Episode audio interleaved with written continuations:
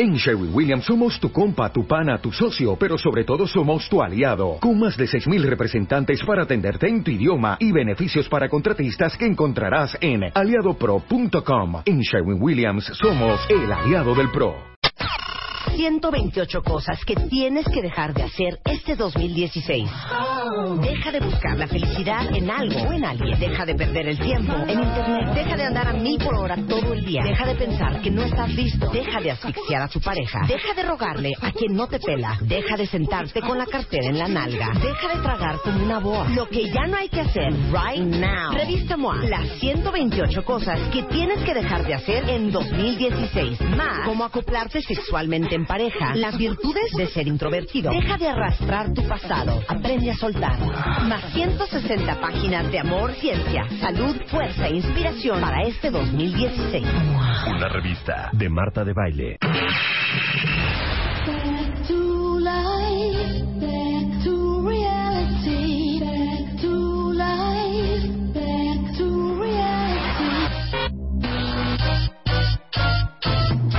Estamos al aire, temporada 11. Desde hoy, tu único propósito es, es- es escuchar.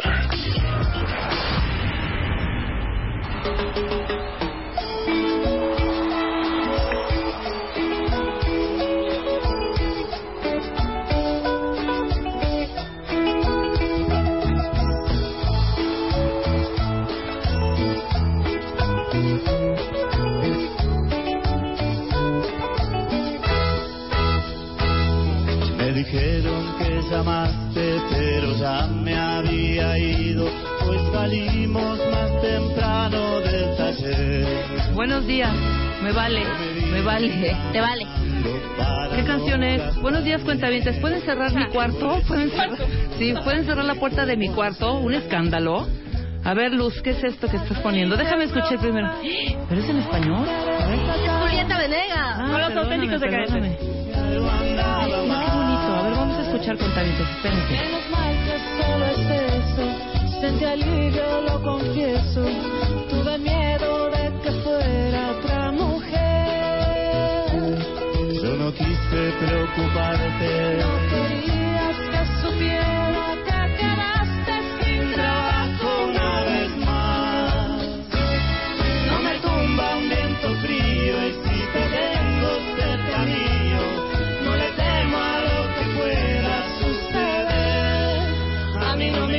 dinero, tengo lo que yo más quiero a mi lado. Soy tu fiel compañera. me gusta que seas así como sos. Soy mi escudo ante el miedo y aunque se derrumbe el cielo. Nunca vas a estar solo, porque siempre estaré.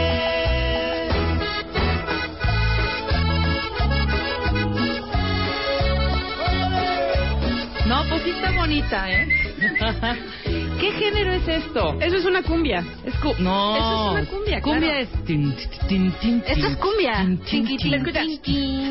No, esto me, me cae que es otro, otro género. No es Pum, banda, pum, no. No. Esto es una cumbia. Pero espérame. No quería.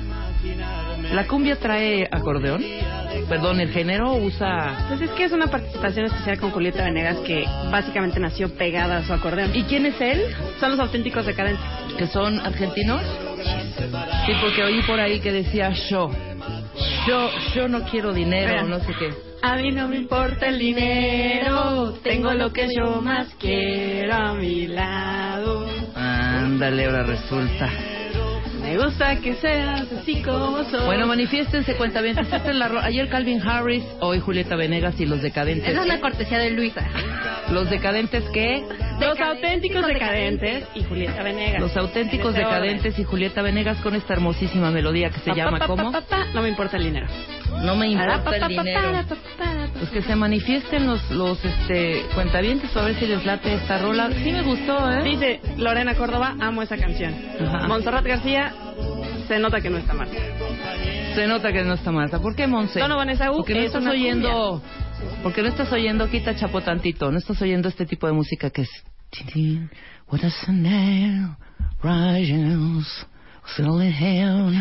rises, silly hand, We're criminals and I have know together. Así, así son las rolas de Marta. Mira, ve, las tías Perruchis dice, qué buena rola, así están ganas de comenzar el día. Ujú. Eh, Yes, amo los decadentes, dice Leti. Oye, sí deberíamos traer los Ah, pues hay que traerlos. Si Ya. el cuentaviente los pide, nosotros se los traemos. Esto es una cumbia, Rebeca. No manches, me ataqué de la risa escucharte. No es una banda. Por cierto, qué buena perdón, rola. perdón, perdón. Luisa, ya deja el alcohol. Lo que pasa es que sí, yo generalmente las cumbias las reconozco cuando es el, el típico... tun, tun, tun. Tiene un Así es. poquito, pero, Pero hicieron lo veo una, como una fusioncilla. una fusión muy buena. Entre dice- algo y cumbia. Entre Excelente algo canción. y cumbia. Para empezar, a mí no me importa el dinero, tengo lo que yo más quiero. Gracias, Ujú. Luz. Gracias, Luz. Qué buena No, gracias, Luisa. canción. Oye, Es- muchas gracias, menos Luisa. Monse. O, o no sé si Monse nada más este aventó el comentario filoso. ¿Cuál? La de cómo se nota que no está Marta, pero no sé si no le gusta o si le gusta O la si rola. le gusta, pero bueno. Que Monse nos diga. Porque todo el mundo está diciendo que le encanta y a mí sí me gustó. eh, la Jessica me encanta. Araceli, es la mejor rola del mundo mundial. Amo a los decadentes. Invítelos, por favor. Perfecto. Eri, excelente canción. Javier, me encantó tu canción. Me dio ánimo para este día después de un coraje que me hicieron pasar. ¿Qué te hicieron pasar, manito? Cuéntanos. Cuéntanos. Cuéntanos tu coraje. A Carla también le gusta esta canción. Ya Ajá. llegaron otros 40 tweets. Muy bien. O sea, Sí. Una canción muy buena, la neta. Luisa, Me encantan los, los decadentes. me encantó esta canción. Lo que pasa es que Luisa está enamorada. Por eso le parece No, lindo. a ver, no. Lo que pasa No, es es que... que nada no que saben, no saben la escena. Yo tengo la aquí escena. un, enojo. escena hoy. Uno no puede llegar de buenas, porque el sonriendo es a de, saludar. "Ah, Seguro te besaste él con el barbón. O sea, llego. Hola, Lucecita, ¿cómo estás? Hola, Neftali. De fondo, adiós, Luisa. Barbón. Bueno, ah, ya. ok. Ponle turururu, tururu, chapito cada vez que hable este Luisa de su barbón. Oye, ve, todo mundo, buenísima rola, sigan así todo el día. Este, sí es una cumbia. Eh, amo a los auténticos decadentes. Por primera vez no ponen algo de flojera. Por primera vez no podemos. A ver si ya me dejan poner música más seguido, ¿no? Running on the cell for awareness. It's a rare swing on the rail. la rola de Marta. Oye, a ver, no, pues sí prendió la rola, ¿eh? Muy bien, gracias por Muy bien, muy bien, cuentavientes. Vamos a seguir poniendo toda esta semana porque mañana les avisamos tampoco viene Marta. Mira, ya salió Hasta alguien. el lunes, hasta el lunes viene, así que ya no estén preguntando, así como ella dijo, no va a venir, no sé qué día porque estaba yo enfermita. Marta no va a venir Marta hasta no el va a venir lunes. hasta el lunes, ya dejen de preguntar por ella. Exactamente, ya no pregunten. Mira, ¿Qué Lula dice? dijo, qué horrible canción. ¿Dónde Por ejemplo, a Lula, pero se vale Lula, se vale decir que horrible, horrible canción. No está Marta. Ahorita te doy su teléfono para que te dé razón. A Me ver. late la canción, muy buena canción. Amo a los auténticos, amo a los decadentes. Luego, luego la fregadera, se ve que no está Marta. Ya Chole, la Por- rola está buena. Bien, Lucy Luisa. Ah, ahí está, ahí está. Ahí está. Los que ya auténticos chole, son lo que ya chole con decir este que se Sí. nota que no está Marta, claro. Cuando el gato no está, los ratones hacen fiesta. Muy buena Y es rola. una canción de fiesta. Dice, debe haber lo que se viene llamando la, La variedad y la alternancia. alternancia. Muy bien, Elio. ¿Quién fue? Sí, el- claro, hay que pro- hay que hacer de todo, porque el otro día que dije, o no sé si lo dije al aire o lo, o lo O lo soñé, pensé. o lo pensé o lo escribí en Twitter, que me criticaron por mi Spotify. Sí, sí lo dije, lo dije en el programa, que, en el, el lunes que hablamos con Pisu, ¿no? Eh, Sí, de que me estaban que te troleando. estaban molestando. Bueno, era un, un solo playlist. troleador, un, tro- un solo troleador, y me decía que estaba muy, este, muy arrabalero. y puse a Spando Ballet, y puse a... ¿Puro este, arrabal? Pur- no, ¿Puro puse, puse mezcla, puse Michael Jackson, pero de Michael Jackson puse Variado, la... pues, o sea, variado, español, Sí, inglés. lo que no sé es cómo puedo meterle más rolas, este Luz, porque me están pidiendo que mete más rolas. Este Spotify, este, perdón, esta, este mm, playlist, yo se lo se lo di a nuestro querido Armando Tobar, que es eh, Editor editor de- en jefe de la revista MOA, y este se lo, le di las, las mis rolas, pero no sé qué tiene que haber una clave o algo para entrar a ese playlist y yo poder agregar más rolas. Habrá que checarlo con Armando, pero podríamos hacer otro desde tu cuenta y Yo generar varios que este fin de playlists. semana cuentavientes tienen más rolas porque creo que solo son 10, pero vamos a meter unas Ah, ya sé. 40, Fue el que ¿no? salió en MOA. Sí, ese. Ah, ok. Sí, ese. ¿Qué me pasó? Sí, ese. Dice el gallo Claudio. Sí, ¿por qué? ¿Qué tiene? No, es que ese ¿Qué- qué tiene playlist de malo lo mis hicimos. playlists? No, ese playlist lo hicimos con 10 rolas, nada más eran 10 rolas. Por eso, es lo que Podemos estoy hacer uno diciendo, Luz. más amplio. Lo que quiero es cómo se aumentan. Si tiene una clave para entrar a ese playlist o así, po- no, no puedo jalar nada más No puedes rola. jalar así porque la cuenta no es tuya, que nos pero diga Armando Tobar cómo agrego más rolas a ese playlist. Se llama Haces bajo la manga, pero hay que cambiarle el nombre, hay que ponerle Haces podemos bajo hacer la un nuevo manga. playlist desde tu cuenta y ahí empiezas a meter rolas. Pero quiero ese nombre, me gustó mucho porque la gente lo, lo recibió con mucho cariño. Dime, Luisa. Ya Lu nos aclaró que el género de esta rola es cumbia villera. Ahí está. Que A ver, también ¿qué se, es le cumbia conoce, villera? se, le, se le conoce también como turray, que es un subgénero de la cumbia argentina. Y se llama villera porque nació en las villas miseria de Argentina. Y se ha popularizado en toda Latinoamérica. Ahí está, ok, Gracias. ok, ok, ok. Gracias. Ahora, sí, es una mezcla o una fusión. ¿Se acuerdan de Celso Piña? Sí. Había una rola de Celso Piña que me encanta. Una nada más. Una. ¿Te acuerdas de la rola de Celso Piña? A ver, díganme, la super famosa de, de Celso, Celso Piña. Él es, él es, él es eh, especialista en cumbia. O sea, es el rey de las cumbias, casi casi, ¿no? Sí es. Aunque no sea conmigo, cumbia poder. Eh, Cumbia. cumbia La Paz, yo la veo, si mañana. No, es ¿Cuál? una, no, no me acuerdo, pero es una típica. Este, Una típica que ponían también en los antrillos y la gente se prendía. Sobre el río.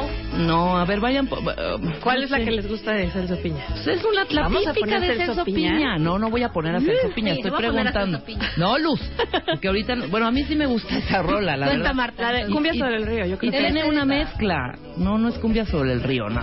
Bueno, no sé, necesitaría escucharla. Pero es- creo que es una fusión como de ese tipo más esto.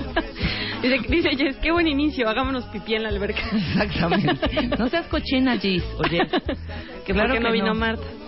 Mira, dice, está haciendo unas alegrías. dice Diana, es que la música de Marta no es mala, es muy buena, pero sí le hace falta darse un baño de pueblo. Eh, No es eso. O sea, tampoco es eso del baño del pueblo. No. O sea, todo, todo es padrísimo. O sea, es como, eh, ¿cómo, ¿cómo te puedo explicar? O sea, no hay, no hay libro malo. No hay, hay que leer de todo. Simplemente es ampliar nada más nuestro bagaje musical, nuestro Claro. bagaje es cultura. La hombre. variedad, como lo dijeron, la variedad. ¿Qué canción es la que estás Creo que- poniendo? yo de creo que? Esta es cumbia sobre el río. de Debe ser alguna de estas dos. Na, na, na. No, esto ya es muy, muy cumbia. No, Lo- pero esa es de las más famosas, de las que te ponen en los santos hoy en día. Bueno, los santos déjame a los ver. que yo voy. Anda, esta es una muy buena, por ejemplo. Esa es cumbia sobre el río. Perdónenme, no me digan que ustedes escuchan esta canción y no la bailan. Por supuesto que sí. Es más, hasta en algún momento la pueden poner eh, con el trafical en su iPod y escucharlo en el coche. Oye, a mí sí me gusta, perdóname, perdónenme. Pero nadie está diciendo que está diciendo de que esté pueblo, mal. No tiene que ver nada que. Pues sí, es, es, es un género que está muy arraigado a, eh, a los pueblos de cada... La Sí, que cumbia hecho colombiana. Ujú. La cumbia es colombiana. Sí. O ahorita me van a decir que No, no la tampoco. cumbia es colombiana. ¿No? No, sí, la cumbia es colombiana. Es esta, seguramente la que Es esta, la amo. Sí, me gusta mucho. Mira qué bonito. Ahora ya ponos a Julietita, a Julieta Veneguillas y a los decadentes, ¿qué? Los auténticos decadentes. Bueno, prometemos que, este, A ver si ya nos dejas poner música más seguida. que los vas a... Sí, exacto. Pues díganle a Marta, hija, que llega y apaña cañón, no deja, no da chance, ya rápidamente agarra el, el aparatito este El cable. que puede conectar su iPod, o sea, no da O chance. sea, que los cuentavientes me Traigo una superrola. Y los cuentavientes. Cri, cri. Sí, algunos que... Y, y reconozco, a mí también me gustan mucho las rolas que trae Marta, me gustan mucho. Y reconozco también que las se las he pirateado y ya las tengo en mi, en mi iPod. Pero pues es de todo. No, no, no, es cumbia. Muy bien. Oigan, en otros temas... Pero los auténticos no solamente tienen cumbias, tienen mucha variedad. O sea, no nada Sí. más es cumbia. Ah. ¿Es rock pop o qué es? también? ¡Elo! Porque pues también hay que decir, Elo, ven al cuarto, ven a mi cuarto. los ya, pues, tocan decadentes. reggae, tocan rock, Ajá. tocan cumbia, tocan ska. Eso es como variadillo. O sea, es un grupo es una variadón. bandota. Oye, Una son bandota. esta rola de seguro la conoces. dos, tres, cu- o sea, te puedo decir que los estos muchachos del moño, este, ¿cómo se llaman los de 19 años? ¿Cómo se llaman? Eh, Los Los Ángeles Azules. Los Ángeles Azules son menos que estos, son muchísimos. Sí, son muchísimos. Escucha esta rola, Pensé Rebe. que eran cuatro, perdón. Estoy segura no que la- ya la conocías. Escucha. A ver, voy a escuchar Esta sí la conoces. Súbela. Ahí ahí va, ¿es de los mismos? Es de los claro. mismos. Ahí va otra rola de los auténticos decadentes, cuenta bien. ¿Esto es tu forma de ser? Con los auténticos. Ah, claro. Y yo amo Véngalo, esta. cántale. Vamos a oírla dos segundos, cuenta bien. Te Ahí me cuentan. Llegar del brazo de un amigo cuando entraste al bar. Te caes Claro, pero esta, ¿por qué la cantaba una mujer antes? Pues porque, Porque hizo han hecho muchas versiones de esta misma canción. Ok, ellos no son los primeros que, que soltaron este esta rola. eh, según yo, sí. Según yo, sí, ya de ahí No. fueron muchos Ah, no, mira. covers, ¿no? No, sí, claro que sí. A ver, ¿cuál es la primera versión que conocen de esta canción? Yo de la mujer y cita esta, la que canta Teddy, na, na, na, na, na, mi más rápida. Que no sé quién es. ¿Será a Fanny Lu? No, me ¿verdad? volvió loco. No, no, no. no. Ah, es de los auténticos. No, Claro que sí. Yo no conozco una versión anterior O a la sea, de ¿no los conoces otra rola que así? Conozco otras versiones, pero ninguna es anterior a la de los auténticos. Ah, ok. ¿Quién es? Quiero saber quién es. A ver, la si alguien conoce, mujer. si alguien conoce la versión, a una versión anterior de esta rola, que nos diga, por favor. Claro. Sí, sí me acuerdo que es, pero no la recuerdo. Si me hubieras puesto a estos con esta rola, yo hubiera dicho, ay, es la que canta fulanita de tal. Que no sé quién es, perdón, no me acuerdo. Exacto. Mira, ahí está. Amo es esta que dice, rola. amo esta rola, pero, hay una, versión, más rápida. Y esa está más cool. Busca esa para Mira, hay otra versión aquí a de nuestro cuentaviente. unos tales, ahora te digo, Tengo una de... de Alberto y Roberto. Teddy. Roberto. Na, na, na, na, na, na, na, na, na. Y creo que son españoles, si no me con- si no me equivoco. A ver. Estoy, mira, la canción de hecho se llama Loco y estoy 90% segura A mí vuelve de que esta la rola es de los de. A mí. A ver, suelta la luz. ¿Es esa? No, esa hija. es otra. No, no, no. Es una mucha más rápida. Te juro, de verdad, que es de los auténticos. A ver, ve los tus tweets, porque seguro un cuentaviente ya nos dijo seguramente quién es que, que canta la, la versión más rápida. Oye, la es, Hay otro bueno, que dice banda turista. no, es de verdad es de los auténticos decadentes. Luz, que te pongas la guitarra. Ay, sí, por favor. Alberto y Roberto. Que esa canción es de Leo Dan, nos dice. Seguramente. Eh, no. No, no, no, no, no, fíjense que no. No, No, Leo le Dan- estamos dando, ¿eh? A ver, yo les juro que esta canción es de los auténticos decadentes. No, Esta es la mejor canción Esta de canción los se llama auténticos. La Guitarra y describe mi vida. A ver, aquí ya agarraron el control de la alberca Luisa y Luz. ¿Esta es otra de los auténticos? Y es la mejor Problema de canción. difícil solución en una época difícil de mi vida. Estaba entre la espada y la pared y aguantando la opinión de mi familia. Yo no Sí. quería una vida normal, no me gustaban los horarios de oficina. Mi espíritu rebelde se reía del dinero, del lujo y del Y ahí viene el coro. Ahí están los auténticos decadentes. cuentavientes. Me los acabo de descubrir, by the Ya sé way. que quiero en esta vida, voy a seguir mi vocación. Bueno, a ver si alguien puede despejarnos esta duda y decirme quién Porque es. yo no quiero trabajar, no quiero ir a estudiar, no me quiero casar, quiero tocar la guitarra todo el día. Mira, aquí dice Flaco Jerosa. Loco o Tu Forma de Ser fue escrita por Jorge Serrano, que es el vocalista Está de los perfecto, auténticos muy bien. Seguramente hubieron mucho más versiones después de que la escribió es. Jorge Serrano. Eh, Yo no dudo que sea esta la mm, original Así de ellos. Lo que quiero saber es quién canta la más movida. Ok. Ahorita Y te la buscamos. Estoy casi segura que también la canta una mujer. O sea, en esa movida es un hombre y una mujer. A mí, Ahorita También es mi favorita esa versión, Rebe. No, sí, esta está padre, por eso hay que conseguirla. O si no la tenemos, que nos las manden los cuentavientes. Ok. Hágale. Bueno, esperaremos a que alguien nos diga quién canta esa versión a la que te Bueno, ¿ya puedo pasar a otro tema rápidamente? Sí, hay que invitar a los cuentavientes al cine. Hay que ver The Revenant. Es, ¿A qué estamos hoy? A 21, se estrena mañana. Se estrena hoy. ¿Hoy es 21? ¿No se estrena el 22? No, se estrena hoy. ya hoy en muchos cines va a estar. Hoy en la noche. Sí. Ya saben, The Revenant, que es dirigida por Alejandro eh, González Iñárritu y está protagonizada por Leo DiCaprio y Tom Hardy. Se ganó, ¿cuántos Golden Globes? Tres Golden Globes, ¿no? A Mejor Película, Mejor Director y Mejor Actor. Y tiene 12 12. nominaciones al Oscar. Exactamente. En Mejor Fotografía, Mejor Director obvio, mejor fotografía Lubeski, mejor director Alejandro, mejor actor Leonardo DiCaprio, mejor actor de reparto Tom Hardy. Amo a Tom Hardy, by the way. Bueno, ya Leo me gusta mucho. también. Leonardo tiene que ganar. Pues habrá que verla. Yo la veré y daré mi muy humilde y personal opinión, pero sí tengo ganas de verla. Pues hay que verla. Ujú. Hay que... Ya la maestra de marketing ya me dijo, a ver, ahora a ver The Revenant, ¿no? Porque Birdman, la neta, no me gustó. Vamos a ver The Revenant. Peliculón Seguramente, es, ¿eh? Peliculón. O sea, Ay, me hay, hay esa algunos que película. les gustaron. Hay algunos que les gustaron, a otros no, nos gustaron. A mí en lo personal no. Yo ya dije en su momento mis puntos de vista.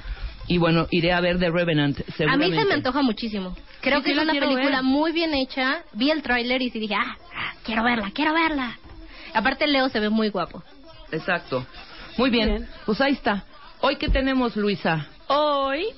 Hoy, Hoy. hoy, hoy, en Marta de Baile. Bueno, para los que todavía no están seguros de hacerse algo en la cara, Ajá. porque creen que es muy complicado, porque creen que es muy caro, porque creen que es muy peligroso, viene el doc Abel de la Peña a decirles eh, son exactamente cinco opciones que se pueden hacer de cuál de, lo- de las cuales de una ya nos vino a hablar que es la bichectomía que es Ajá. en la que le quitan las bolsas de bichet ¿Se acuerdan que eh, regalamos esa vez que vino Abel, que fue creo que hace tú, Tre- el año fue en mayo del año pasado Ajá. regalamos tres cirugías de bicha- eh, para quitar las bolsas de de, nuestros bichet cambiantes, cuentavientes cachetoncillos. Exactamente. De hecho, ya, te- eh, ya ya se hizo la cirugía. Tenemos ya en un ratito les mandamos el antes y el después. Les vamos a mandar las fotos, exactamente. Que ya me dijo el doc Abel que de un lado tengo más cachete que del otro.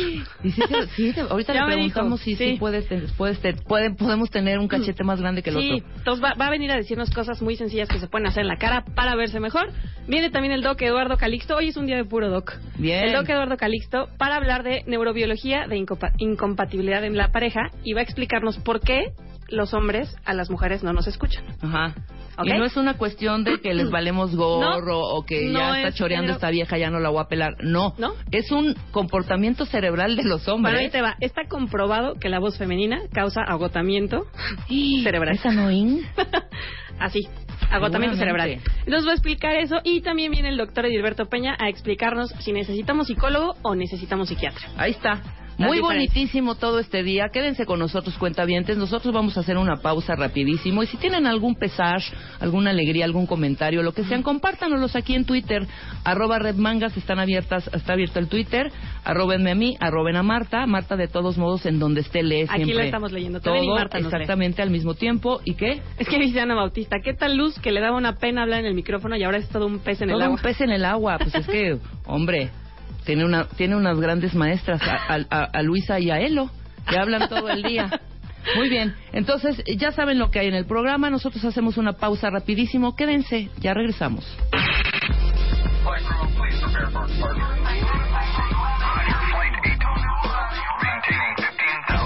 Temporada 11. Los mejores temas. Con Marta de Baile. Regresamos. Temporada 11. Extreme Makeover, Extreme Makeover 2016. El cambio. Un hombre. Una mujer. Dos transformaciones. El Dream Team. Abel, Miguel, Natalie, Karim, Rodrigo, Claudia, Tomás. Métete ahora a martadebaile.com com, o wradio.com.mx y, y- y checa las bases. Extreme Makeover 2016. Solo por W Radio. Estamos de regreso en W Radio. Son 10 de la mañana con 32 minutos. Ya está aquí el doctor Abel de la Peña, que es nuestro director del Instituto de Cirugía Plástica, cirujano plástico, estético y reconstructivo, certificado por el Consejo Mexicano de Cirugía Plástica, Estética y Reconstructiva AC. ¿Cómo estás, Abel? Hola Rebe, hola Luisa, Hola, a todo tu auditorio. Traemos un super tema, pero dame chancecito dos segundos y más ahora que estamos eh, ya entran- entra- entrando de llenísimo al Extreme Makeover. Claro. Que ya empezaron a llegar las fotos. Entonces tenemos una bronca porque la gente no puede, Abel, no puede subir sus cosas, tienen broncas, no pueden inscribirse, no subió mi foto, no me da... Eh, no me da clic la computadora, no sé si es mi compu, no sé si es el programa, pero bueno, tenemos en la línea Julio, Julio Luis García para que nos explique. Julio, ¿cómo estás? Hola Rebe, hola doctor, ¿cómo están? Hola, Muy bien, qué gusto. ¿tú? Bien, pues sí, estamos al servicio del cuentaviente porque sabemos que ha habido mucho estrés y mortificación con el tema de las fotos. Llevamos ya dos días haciendo una revisión súper exhaustiva, Rebe, a todo el sistema y a todo el proceso para ver por qué la gente no está pudiendo. Y yo ya estuve haciendo un test con varios de los cuentavientes que nos han reportado a través de Twitter que se les complicaba y hay dos razones principales que quiero comentarles. La primera y la más importante es el tamaño de sus fotos. Es una página de internet, entonces ustedes imagínense que es una entrada del Metro Pino Suárez con siete mil personas queriendo entrar. Sí, está Entonces, cañón. todos- Se está cortando, hijo. ¿Dónde estás? Aquí en la oficina, ¿ya me escuchan? Ya, ahora sí, ya. Ah, te decía, si todos suben y quieren subir fotos tan pesadas, eso hace que el sistema se alente y que no se pueda completar su, su registro. Entonces, lo que es bien importante es que cuiden que sus fotografías pesen menos de un megabyte.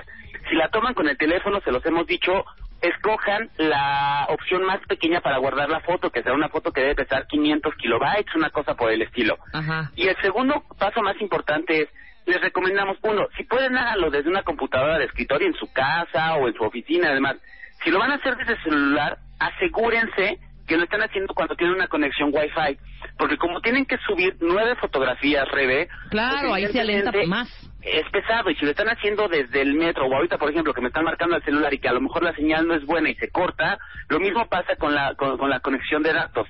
Entonces, tú lo que recomiendas es, ok, sí, tómense la foto con su celular, mándensela por mail y en su Exacto. casa la suban, hombre. ¿no? Exacto, eso puede ser lo que lo que puede ser mejor y si de plano necesitan hacerlo del celular está bien, pero asegúrense de tener una conexión Wi-Fi para que pueda, que su registro se pueda completar. Ahora bien, estamos tan seguros y estamos tan convencidos de que el sistema no, que funciona bien, que si no funciona con toda confianza, mándenme un tweet arroba Julio Luis García, ahí los estoy atendiendo, ahí les damos seguimiento, los canalizo con mi equipo de soporte los canalizo con el equipo del sistema de, de MMK para que les pueda dar soporte y les pueda ayudar. Y si se les llega a terminar de complicar el asunto, podemos ver la manera de nosotros apoyarlos con el registro. Pero de verdad inténtenlo porque lo mejor es que ustedes lo hagan y puedan ahí completar toda su información y completar sus datos.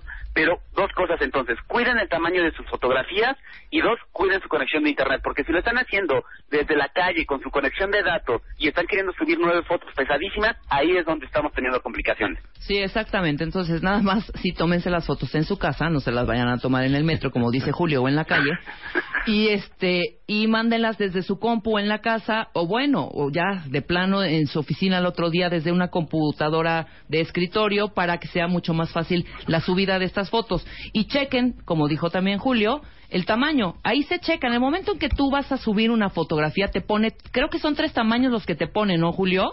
Sí, exacto. Siempre los celulares te dan la opción de guardar un tamaño pequeño, mediano y grande. Exacto, guárdenlo en pequeño, punto. O sea, pequeño Sí. quiere decir que pesa menos, no que se va, no que va a salir una fotito chiquitita, No, chiquitita. y, y un tamaño pequeño rede es el tamaño de una de una hoja tamaño carta. Exactamente. ¿no? Lo que pasa es que de la gente que yo estuve monitoreando y que me mandó me mandó Twitter y que estuvimos ahí en contacto con ellos, me estaban mandando fotos de hasta 8 megas. O sea, ¿no? con eso hasta fotos de 8 ha- megas. hago un espectacular aquí afuera de espectacular. Tlalpan, fíjate. Exacto. Entonces imagínense querer subir fotos del tamaño de un espectacular a una página de internet desde su celular, ahí es donde se está complicando mucho el asunto. Ok, perfecto, Julius. Pues ya está acla- aclarado el asunto. Eh, si tienen cualquier duda, por favor, arroba Julio Luis García. Así es tu Twitter, ¿verdad? Julio Luis. García. Para que los atienda. Y, y si hagan el intento, porque si no, ya veo a todos. No, pues si ya no las vas a vivir Julio Luis, le voy a decir que ya no puedo. Entonces tampoco, No, pero, pero tampoco se ensanchen. Ya lo platiqué con Luz. Si a alguien no se le, se le complica mucho, me dijo, de plano no puedo, pueden estar que tomen un screenshot o un pantallazo del problema que les arroje el sitio y entonces yo les ayudo. No, pero no a todos, ¿no? porque la idea es que el sistema está funcionando perfecto, nada más tienen que cuidar eh, el tamaño de sus fotos y la conexión a internet que tengan. Órale, y no estaría de- nada mal, seguramente, poner antecito, haz de cuenta, una, un, un, un letrerito que diga ahí en la entrada del registro, ya, me, ya pesaste tu foto, tu foto está en tamaño pequeño para que la gente se acuerde y diga, ay Buenísimo, no, lo ahorita ponemos. me, lo- ahorita me los voy a volver a mandar, pero en tamaño pequeño. No, pónganlo ahí. Buenísimo, lo ponemos de una vez. Órale. Muchas gracias, Julius. De nada, saludos. Bye bye. Bye. Ahora sí, mi querido Abel. Ahora, sí, oye, aprovechando esto que estábamos hablando de las fotos, ya hemos visto algunas de las Sí. que están llegando. Oye, pero una recomendación. Venga. Nos mandan muchas fotografías vestidas.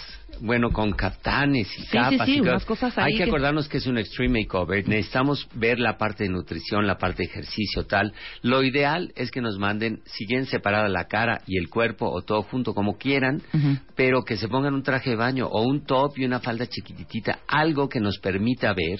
Sí, ¿no? un La poco de piel, el cintura, exceso, la piel, claro, las pompis, las boobies, que es importante para ti. Claro. Todo. Entonces yo sí recomendaría que no manden tantos porque entonces no podemos ver y seguramente esas fotos ya no las ya no ya no las analizamos tanto. Sí, los que se tomaron fotos eh, vestidos y no han vuelto a subir sus fotos, esas fotos se van a descalificar. Así es. Porque no se puede tener una, un, No tienes un idea resultado qué pasa objetivo. abajo de la ropa. ¿no? Exactamente. Muy bien. Ok, mi querido Abel. Ya estamos eh, pues, a- revisando todas estas fotos junto con ustedes.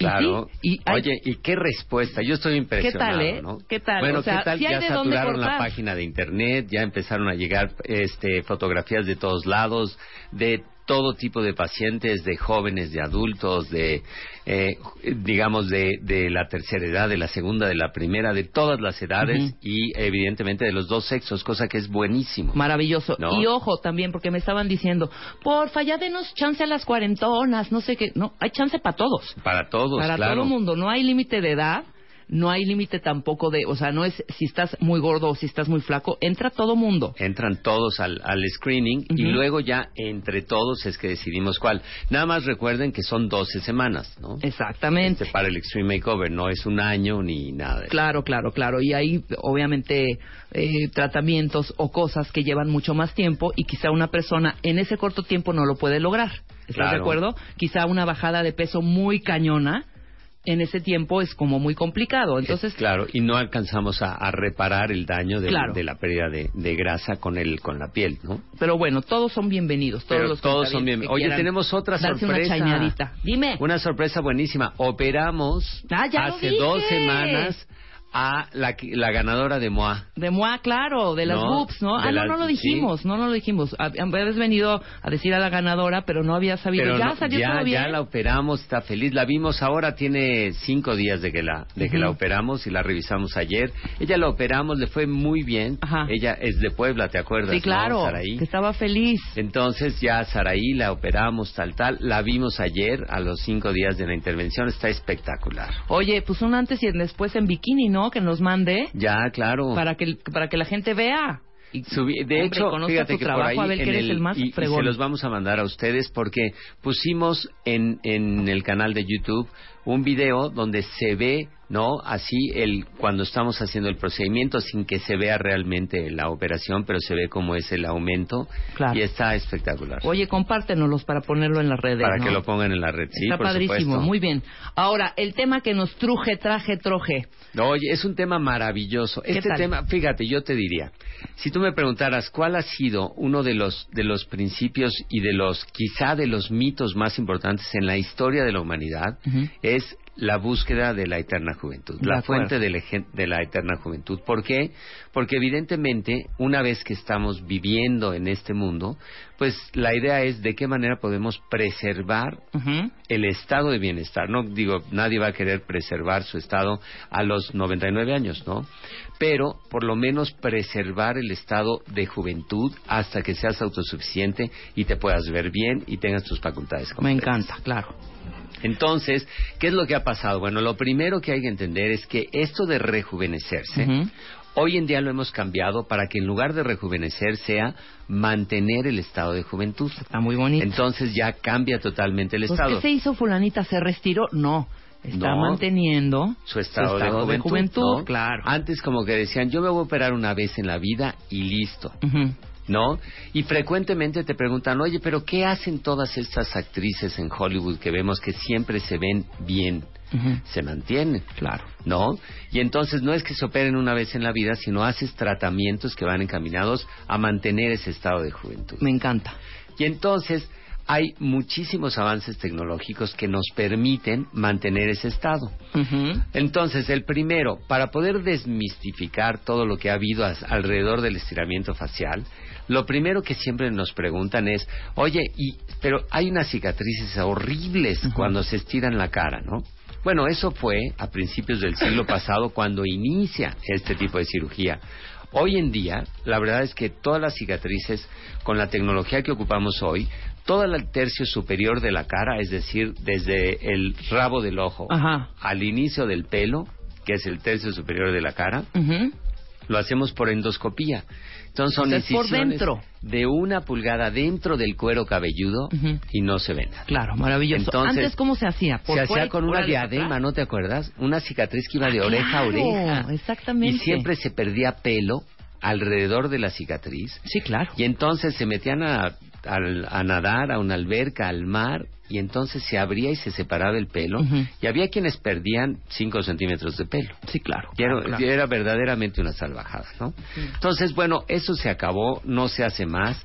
Y este y ahora como hacemos todo esto por endoscopía, tenemos la posibilidad de no dejar cicatriz. Claro. ¿No? O, Ahora- de pronto, o de pronto también habían muchas muchas cirugías, a ver y te lo digo porque hace poco me contaron una historia verdaderamente de terror.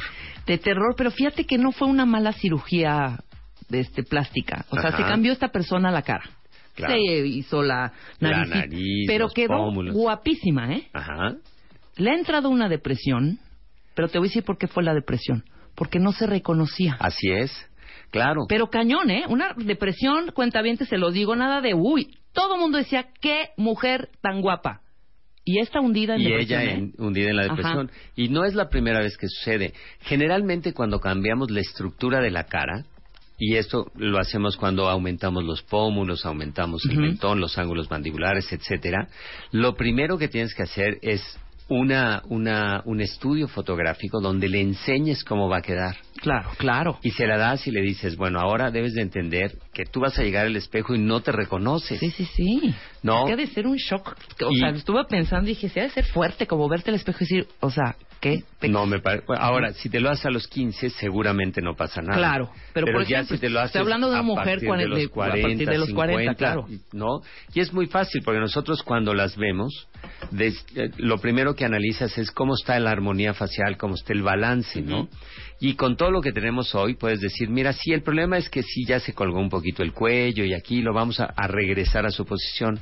Pero si al mismo tiempo te puedo mejorar la proyección del pómulo, ¿no? Claro. Regresar el volumen del labio, aumentar el ángulo mandibular, aumentar el mentón. Y claro, vas regresándola a la armonía. Pero ella originalmente no era armoniosa. Y entonces, ¿cómo es que dices, y pasó la vida y no era armónica? ¿Sí? ¿Por qué? Porque la juventud es maravillosa, Claro. ¿no? Entonces, una piel tersa y una cara que por debajo tiene un volumen de grasa uniforme. Entonces, hace que esas pequeñas imperfecciones no sean notorias, ¿no? Totalmente. Cuando yo llego aquí y ves, pues ves a Luis, a Marta, ti, Ujú. y dices, bueno, pues todas son guapísimas, ¿no? Muchas gracias, a ver. De- Qué lindo. Pero ¿Qué tiene mucho que ver con la juventud, ¿no? Ujú. Pero obviamente cuando se pasa ese estado de juventud, uno, el, ¿cuál es la causa del envejecimiento? Ahí te va. A ver, venga. Para que todo el mundo sepa. Pele en oreja, cuenta bien. ¿Cómo es que vamos envejeciendo? Lo primero que sucede es que tenemos una pérdida de la capacidad de retención de la piel. Es decir, la piel se hace más flojita, más aguadita y entonces se arruga y se cae. Pero por abajo de la piel pasan unos procesos que son interesantísimos. El primero es que se pierde grasa. Entonces, si te fijas, la mayoría de las, de las mujeres y de los viejitos son, no tienen grasa en las mejillas. Sí. Esto que nosotros hacemos cuando quitamos las bolsas de Bichat en la juventud, en, el, en el proceso del envejecimiento se acentúa un poco. Entonces van perdiendo grasa. Pero luego, la parte más importante que no se había analizado y que ahora lo tengo hasta en fotografías de un paciente de 20 años y un paciente de 60. Ujú. Y entonces, ¿qué le pasa? ¿Cuál es la diferencia? La diferencia es que el hueso se reabsorbe, pero no como está. Entonces, se reabsorbe la parte que está a los lados de la nariz. Ujú. ¿Ok? Entonces, la nariz, O sea, como se, ab- esto. se absorbe aquí, la nariz se hace más ancha y se cae. Claro, para abajo. ¿Ok? Luego, se pierde volumen en el pómulo. Sí, Si totalmente. de por sí no teníamos, pues entonces al perder volumen y venir la, la pérdida de la tensión de la piel, todo el volumen del- de los pómulos Va se cae abajo. hacia abajo, al hueco que tenemos abajo del pómulo. Sí, claro. Entonces no Claro, es que se vuelva sí. cachetón, sino que todo el volumen queda abajo y el hueso queda desprovisto de cobertura. ¿No? Luego las órbitas, que es donde están los ojos, a eso le llamamos la órbita ósea, pierde un poco de hueso y de grasa. Entonces el ojo se hace más profundo. Te has notado que O sea, la mayoría de los viejitos el ojo se hace más profundo y se mete el párpado hasta adentro. Por eso hoy en día un signo de juventud es que el párpado esté llenito. Claro. Yo les decía, antes todo el mundo quería rejuvenecer y hacíamos párpados profundos, muy marcado el párpado, ¿no? Pero en realidad lo hacías más grande. Hasta que vienen modelos como Claudia Schiffer, por ejemplo, que tenía llenito el párpado superior y ese es un dato de juventud. Ok, ¿no? claro. Entonces eso que hacíamos hace 25 años de quitar toda la grasa y aumentar el párpado, pues sí dejabas muy limpia la órbita, pero se veía más grande, Ajá. no se veía más joven, ¿no? Sí, exacto. Nada más ab- abrías la parte del así, el Claro. ojito. Y entonces ahí viene, eh, bueno, el primer mito que es no el, res- el el jalar la piel nos va a corregir el envejecimiento, no. ¿Por qué? Porque vamos a perder grasa, vamos a, a desplazar los músculos. Entonces, si no corregimos esa parte, la- lo puedes estirar, pero no lo vas a rejuvenecer. Entonces, el siguiente mito, que es el más importante, es, es que voy a perder las facciones Ajá. o me van a cambiar las facciones. Sí, ¿no? como máscara. Voy a quedar Entonces como voy a máscara. quedar como máscara. Y eso sí pasaba, Ujú. ¿no? Sí, eran unas máscaras, hijo. Porque antiguamente lo que hacíamos era despegábamos la piel y jalábamos. Y la intención era que levantáramos los músculos que se habían caído con la piel. Ajá. Sí, todo junto, venga. Todo junto para arriba y entonces, claro, sí quedaban muy estirados, pero más viejitos. Sí, claro, no, ¿No? había juventud, que es lo que tú dices. la expresión y tal, pues no, ya no se veía, los músculos son más plácidos y están en otra posición, no servía. Claro. Hoy en día es totalmente distinto. Hoy en día despegamos muy poco la piel y vamos a los músculos y los regresamos a su lugar. Y entonces le vuelves a dar el volumen al, al, Pero rellenas al no. pómulo. No necesariamente. La que tiene un buen hueso, y eso es genética, la que tiene unos pómulos muy firmes y tal, pues no necesitas ponerle. La que de joven no tenía y que ahora se cayó porque como no tenían tiene menos, menos eh, su- tejido de sostén. Entonces se va más hacia abajo. Entonces a ella sí nos conviene aumentarle esta parte para que se sostenga y le haces el pómulo muy bien marcado. Pues lo mismo pasa en el cuello. Entre menos mandíbula, más se va colgando el cuello. ¿no? Claro, claro. Entonces, cuando movemos los músculos, los volvemos a poner en su posición y entonces aumentamos el borde de la mandíbula. Y ahí es cuando los cambios son espectaculares. ¿Por qué? Porque no es a través de jalar que logras juventud. Es a través de definir las estructuras. Sí, de, El de- pómulo, claro, ¿no? El claro, claro, mentón. claro, claro. Y entonces, el delineamiento, pues, de la cara. Exactamente. Ahí es cuando dices, bueno, ¿y cómo voy a hacer para delinear una cara que, por, por ejemplo, siempre, siempre tuvo las mejillas, ¿no? Llenas y el cuello llenito. Y va pasando el tiempo y entonces cae todo y la mejilla ya llega hasta la clavícula, Sí, ¿no? claro. No hay definición entre la mejilla y el cuello. Entonces, lo delineas, quito toda la grasa que le sobra al cuello y de esa grasa aprovecho para marcar bien el pómulo, el borde de la Bien. mandíbula, el mentón y entonces haces una redistribución de la grasa que ella ya tiene. Nada más la pones en la posición En donde debe hace falta, claro. Y entonces ya se delinea la cara. Y ahí es cuando realmente rejuveneces una cara donde no va a acabar estirada, sino simplemente regresan los músculos a su lugar y regresan las estructuras para que se note. ¿Y cuánto te tardas en hacer toda esa maravilla? Pues de- depende de cuánto es. ¿no? Yo siempre les digo, la, el, eh, todo ese rejuvenecimiento lo dividimos en tres tercios. Digamos, del ojo y la frente, para ver, quitar todo lo que le sobra Ajá. al ojo de grasa y lo que ya se cayó y tal, pero siempre entendiendo que los ojos es una entidad importantísima. Entonces, haz de cuenta, ya te analizo y te veo y generalmente dicen, es que ya viste cómo me sobra piel en el párpado. Entonces, la primera estructura que yo veo cuando hablan del, del ojo es la ceja. Seguramente la ceja ya cayó y entonces Claro. hace que te sobre párpado. Entonces, a veces les digo, ¿sabes qué es muy curioso? Pero si yo regreso la ceja a su lugar y solo saco la grasa sin quitar piel en el párpado, puedes tener un resultado Sí, y maravilloso. no más con eso, claro. No te vas a ver operada y sin embargo te vas a ver que estás muy descansada, que te ves mejor, que la ceja se ve espectacular y claro, el cambio es una vez más estás rejuveneciendo sin estirar. Me- Maravilloso. Entonces eso es maravilloso. Luego, la otra estructura, el párpado de abajo, que hacemos muchísimas, en las cuales solamente quitamos la grasa. Ok. Porque esta, esta es de genética. Si los papás, los abuelos han tenido los párpados muy llenos, se les sale la grasa del párpado inferior, ¿no? ¿Y qué es lo que traduce esto? Cansancio. Sí, claro. ¿No? Yo muchas veces a mis amigos, ¿no? Que les digo, mira, ve, te das una vuelta en el consultorio, vamos a abrir por dentro del párpado, sacamos la grasa y se acabó la cirugía. Exacto. ¿No? Y de los dos lados, y entonces se ven mucho más descansados, pero nadie sabe por qué. Como que les digo, tú les dices que te vas de vacaciones, que vas a ir a una gira de golf. Exactamente. Y ya regresas, oye, pues te cayó muy bien la gira de golf. Claro, claro que me cayó muy bien. Y esa es muy sencilla, o sea, es muy sencilla. Nada más no abres. Que abres por dentro. Por, dentro, claro. Por dentro para que no haya cicatriz. Para y la otra cosa importantísima, para no quitar piel.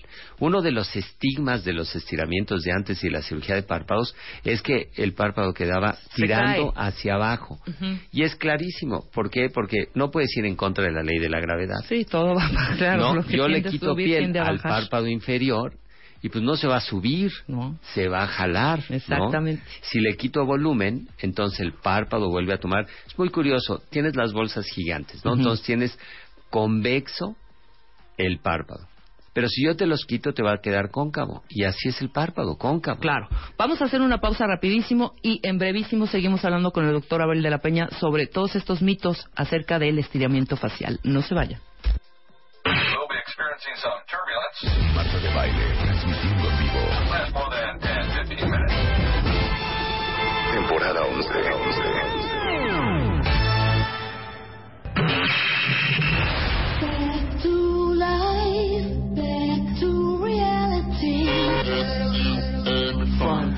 estamos al aire. Onceava temporada.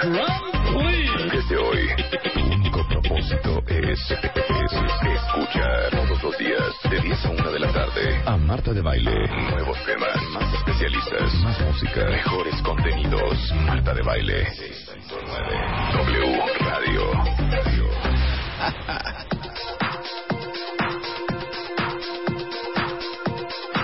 La mañana con 6 minutos. Estamos de regreso en W Radio y estamos platicando con el doctor Abel de la, Peña sobre los mitos del estiramiento facial, hijo.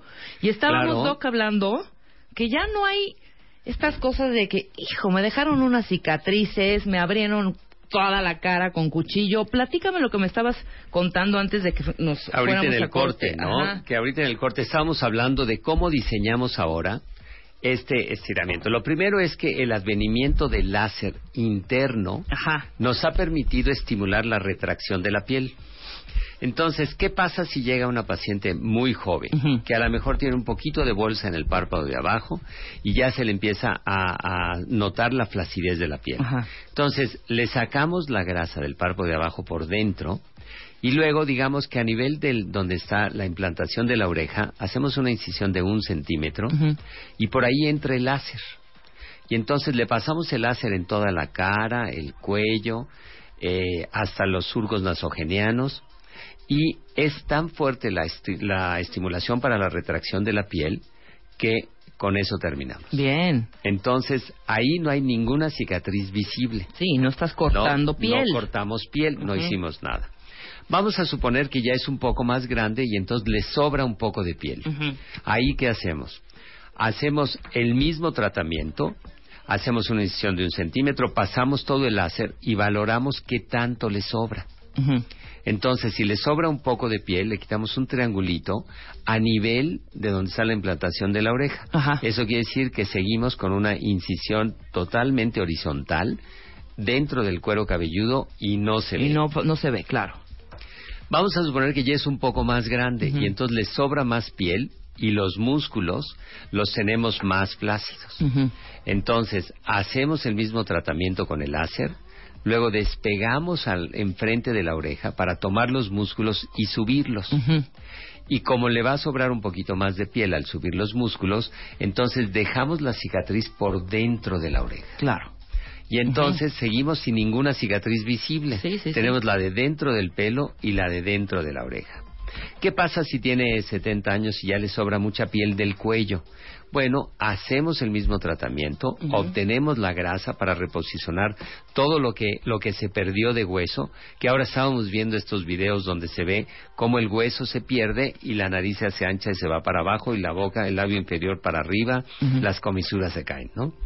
Entonces, hacemos el tratamiento completo con el láser, luego levantamos los músculos, adicionamos la grasa que obtuvimos del cuello, y entonces ya cerramos. Si sobra mucha piel del cuello, esta piel del cuello la vamos a llevar por detrás de la oreja para que no se vea la cicatriz. Entonces nos vamos por detrás de la oreja y luego podemos, si necesito más, cortar más piel, me meto dentro del pelo atrás de la oreja. Pero siempre es por dentro, siempre es atrás, en Sí, lugares o- en lugares poco ocultos visibles, y que no ocultos y, tampoco una cicatrizota del tamaño de son este puntitos, pues. Son, claro, porque acuérdate que aquí estamos adicionando esta parte del láser que ocasiona la retracción de Ah, la exacto. piel. Entonces vamos a tener mucho menos piel excedente que la que teníamos hace años. Y hoy en día la verdad es que las pacientes empiezan a acudir desde la década de los 40 Claro, para claro. ver qué hacen con la cara, ¿no? Exacto. Entonces, las metemos en tratamiento de piel, les hacemos radiofrecuencia, les hacemos ultrasonido focalizado.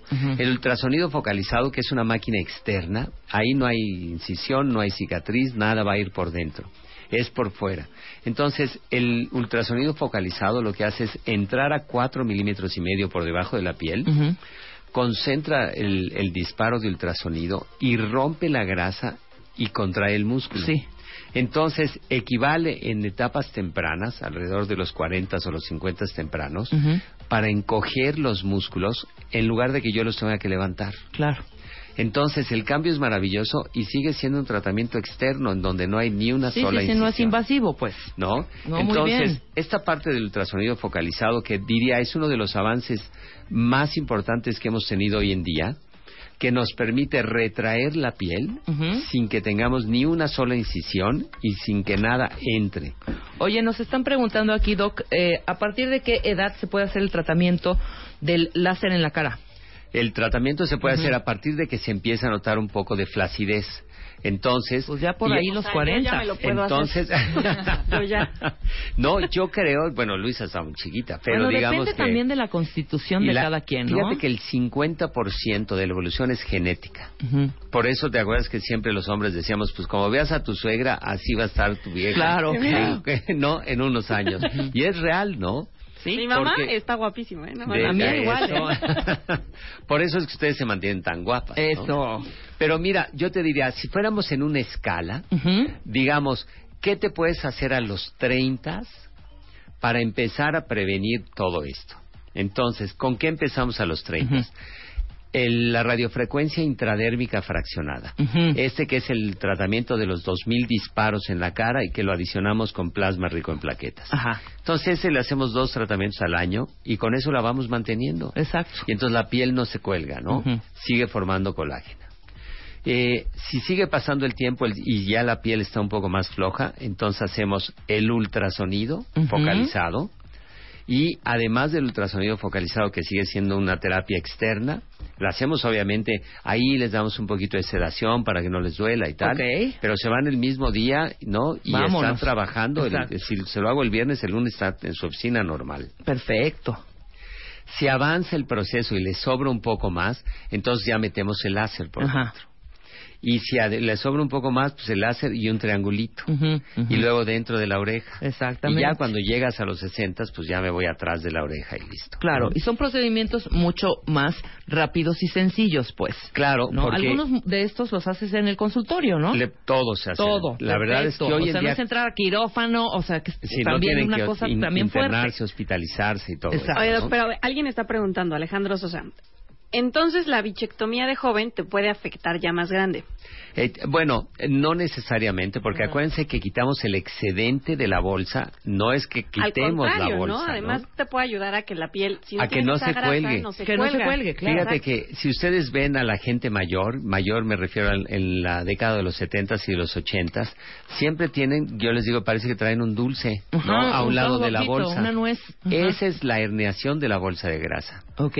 O sea que además, eh, además de que se pierde grasa, cambia de posición y Claro. acaban con las bolsas estas que se cuelgan. Por ejemplo, si yo me las quito ahorita, mi piel, que todavía está muy joven, no se va a Claro. estirar, entonces de grande no se va a colgar. no se, Porque no, no se tienes va a que seguir claro. manteniendo, obviamente. Obviamente, O sea, claro. En algún momento, el paso del tiempo, pues sí, tampoco es... Hay que empezar ¿Qué? con esto de la Claro. radiofrecuencia y luego el ultrasonido Claro, focalizado claro, claro. láser Pero la- lo padre de esto es que Abel nos está dando todo este mapeo Claro. a través de los años de cómo ir manteniendo nuestra piel, nuestra cara. la, ¿no? la, la cara para decir, si yo me hago un, un tratamiento, hoy y mañana y dentro de 10 y dentro de 20 años, voy a seguir manteniendo mi estado actual. Claro, ¿Para qué? Para que todo ese mito que existía que si te operas te cambian las facciones y te cambia la mirada, y te- eso ya no es real. ¿no? Sí, no, no, no, Eso no. pasó hace muchos años porque así se operaba. Pero hoy que es otra época totalmente distinta y que la tecnología con láser, ultrasonido, radiofrecuencia nos permite mantenerlas. Y entonces, ¿qué es lo que pasa? Son las personas que tú las ves y dices, oye, pues es mi mamá. Oye, no puede ser, se ve Ujú. súper joven. Claro, claro. se ve súper joven, pero se ve normal es que no ha cambiado. Otra de las cosas que pasaba muchísimo es que la gente empezaba a tener una imagen dada por lo que se colgó la piel y por las arrugas. Y entonces, ¿qué pasaba? Ya en ese estado la regresas al estado de juventud y claro que es un cambio, No, cambio muy notorio, muy- ¿no? Claro. Entonces, ay, esa se estiró la cara. Pues sí, ¿no? Si Pues sí. primero tenía el cuello hasta abajo, luego las bolsitas acá al lado de la boca que se, que se hernían y lleno de arrugas y de pronto le quitas todo eso, es muy notorio. Pero si haces tratamientos, ¿no? Que tú digas, esto lo vamos a ir haciendo. Estamos ah, lanzando un proyecto nuevo que me parece maravilloso. Venga, Que Abel. se llama, fíjate, lo, lo- lo pusimos como Skin Perfect. Ujú. Entonces, el objetivo es que hay, hay pacientes que cuando los ves tienen una piel destruida.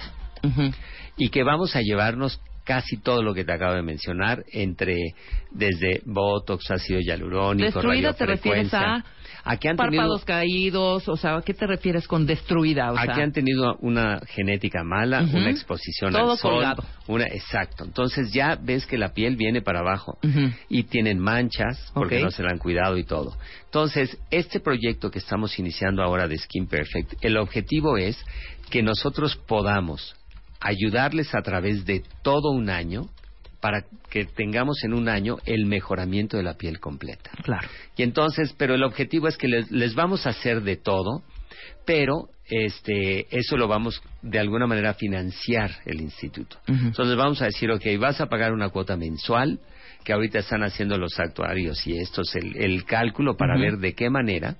No necesitamos ganar, pero necesitamos cambiarle la piel. Eso está y muy entonces padre. decir, tú vas, mensualmente te va a costar tanto y te- entonces entras y radiofrecuencia, ultrasonido, peelings, eh, luz pulsada, todo para que tenga una piel que sea totalmente nueva en un año, Claro.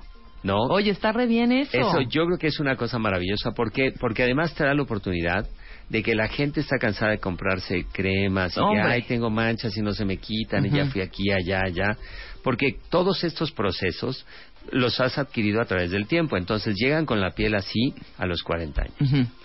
Y yo les digo esto que tienes te costó 40 años de sol Claro. de no tratar la piel de no cuidarla. Obviamente en cuatro meses no te puedo tener otra piel. Pero qué tal que me das un año Y y te en la- un año yo te hago una piel que digas, Claro. esta piel sí es la mía. Perfecto, eso está ¿No? increíble. Muy bien. Entonces- Pero ya está esto. ¿Tú cu- cuándo lanzas esto? Ya, yo creo que esto lo tenemos que estar lanzando. Voy a estar fuera en febrero, que voy a Nueva Zelanda a dar las conferencias y tal. Y para marzo ya lo tenemos. Ah, pues vienes aquí para Y aquí lanzarlo para a nivel nacional, ¿no? es- es una maravilla, ¿no? ¿Cómo no? Que digas así y es, yo te diría, es un proyecto muy bueno por parte del instituto porque queremos cambiar la piel de mucha gente que necesita, pero que una crema no le va a ayudar y que un tratamiento de microdermabrasión tampoco y que una luz pulsada tampoco.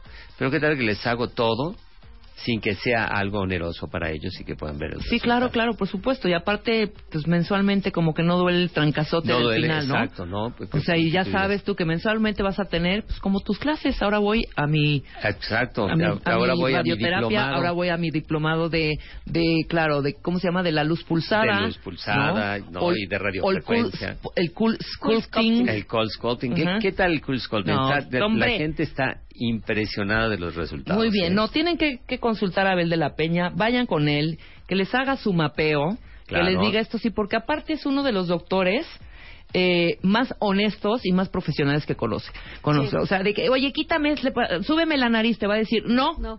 el problema Claro, igual no es la no es- nariz, igual es el mentón, como nos Que has pasa venido, muchísimo, ¿no? Entonces, los teléfonos, Abel, ¿en dónde te encuentran? Muy bien, bueno, entonces estamos en el Instituto de Cirugía Plástica en el Hospital Ángeles de las Lomas Ujú. y les vamos a dar el teléfono de la oficina que es 52 46 96 39 y ya saben que todos los radioescuchas y cuentavientes de Marta de Baile tienen el 50% en la valoración ya Mira, de ahí está.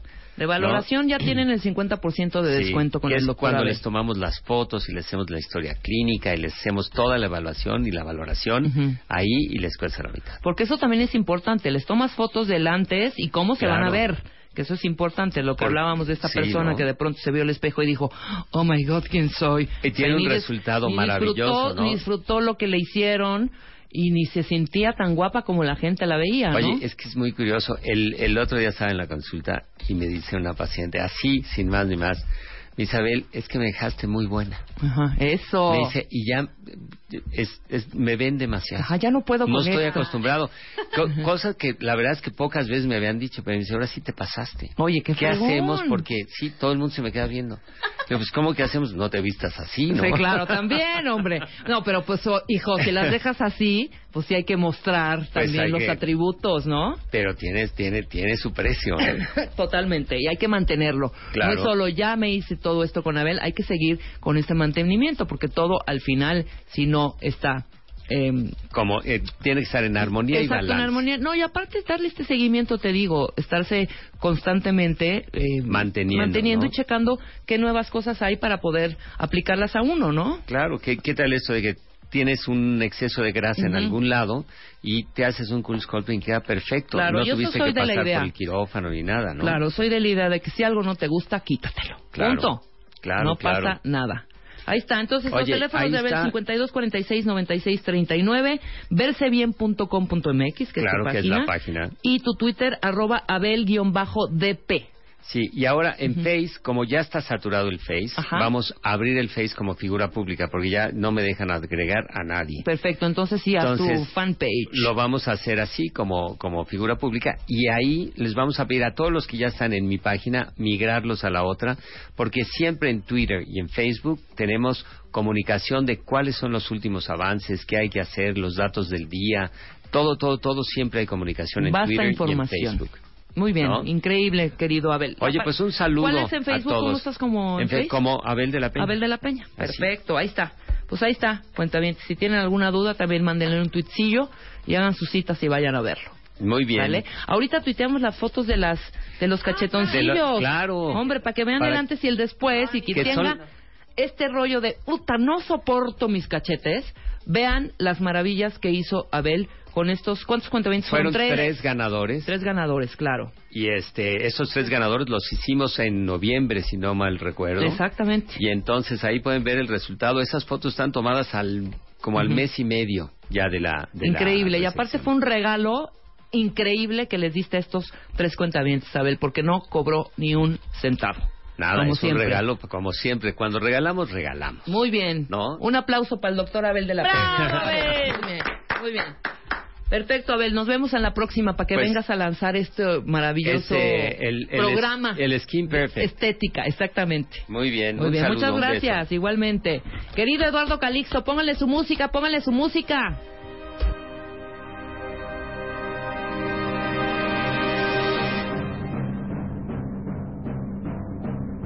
Mi querido Eduardo Calixto, tenemos ya nada más escasos dos minutitos para presentarte, ya te conoce todo mundo, pero para los que no, el doctor Eduardo Calixto es médico cirujano, doctor en neurociencias por la UNAM, postdoctorado en fisiología cerebral en la Universidad de Pittsburgh. ¿Cómo estás, Doc? Muy feliz, muy contento siempre de estar aquí. Feliz año, Gracias. no nos habíamos Igual, visto, ¿verdad? Sí, sí, hace un año que no nos vemos. ¿Cómo la pasaste? ¿Saliste Muy o la bien, pasaste no, aquí? estuvimos trabajando, muy Ándale, contentos. in- eh, investigando. Investigando, ¿No? sí, publicando.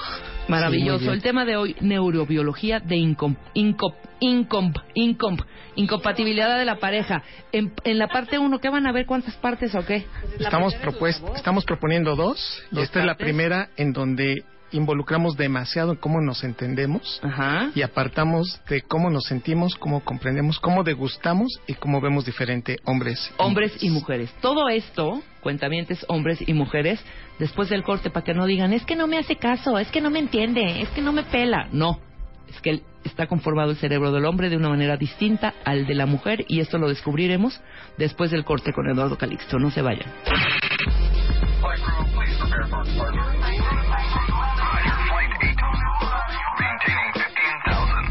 Temporada 11. Y a las 11 con 31 minutos de la mañana ya está aquí el doctor Eduardo Calixto, que viene a hablar precisamente de la neurobiología de incompatibilidad en la pareja, mi querido Calixto. A ver, explícanos esto, ¿cómo está el rollo? Varias, varios puntos, pero todos relacionados con la voz. Vamos a, a platicar el día de hoy que en la gran mayoría de las ocasiones, si usted se pregunta por qué la voz de su esposa, de su pareja mujer, lo cansa tanto y por qué usted mujer puede estar escuchando al varón decir lo mismo y no cansarse, tiene un proceso neurobiológico, tiene una explicación a nivel del cerebro. Las mujeres nos cansan más pero también ustedes se cansan más cuando platican entre mujeres que cuando tienen a un varón ahí adentro. Y esto tiene implicaciones desde el neuromarketing, desde el aprendizaje y desde la forma como hemos aprendido en la vida. Así que, empezando, tenemos que decir que la voz de la mujer, la voz femenina, tiene tonos muy agudos. Y en consecuencia de esto, ellas llaman más la atención cuando hablan. La explicación de este fenómeno es porque las cuerdas vocales de las mujeres están cercanas, más cercanas unas que otras en relación al hombre. Y los, nosotros los varones las tenemos más engrosadas y más separadas. Ahora, esto indica que la frecuencia espectral de las mujeres, es decir, pueden acompañarse desde tonos muy agudos y tonos menos agudos hasta frecuencias muy altas, en relación a los varones cuando el grueso de la voz es prácticamente el mismo, aunque existen factores más gruesos. En el 2012 hicimos unos experimentos aquí en la frecuencia de W radio en donde quedó muy claro que incluso de acuerdo al ciclo menstrual, la voz femenina se hace Se llamaba más, la atención a los hombres, pues. Por supuesto. Pero entonces, ante esta circunstancia, lo que debemos decir es que los mecanismos que tiene el cerebro para discriminar la voz son diferentes.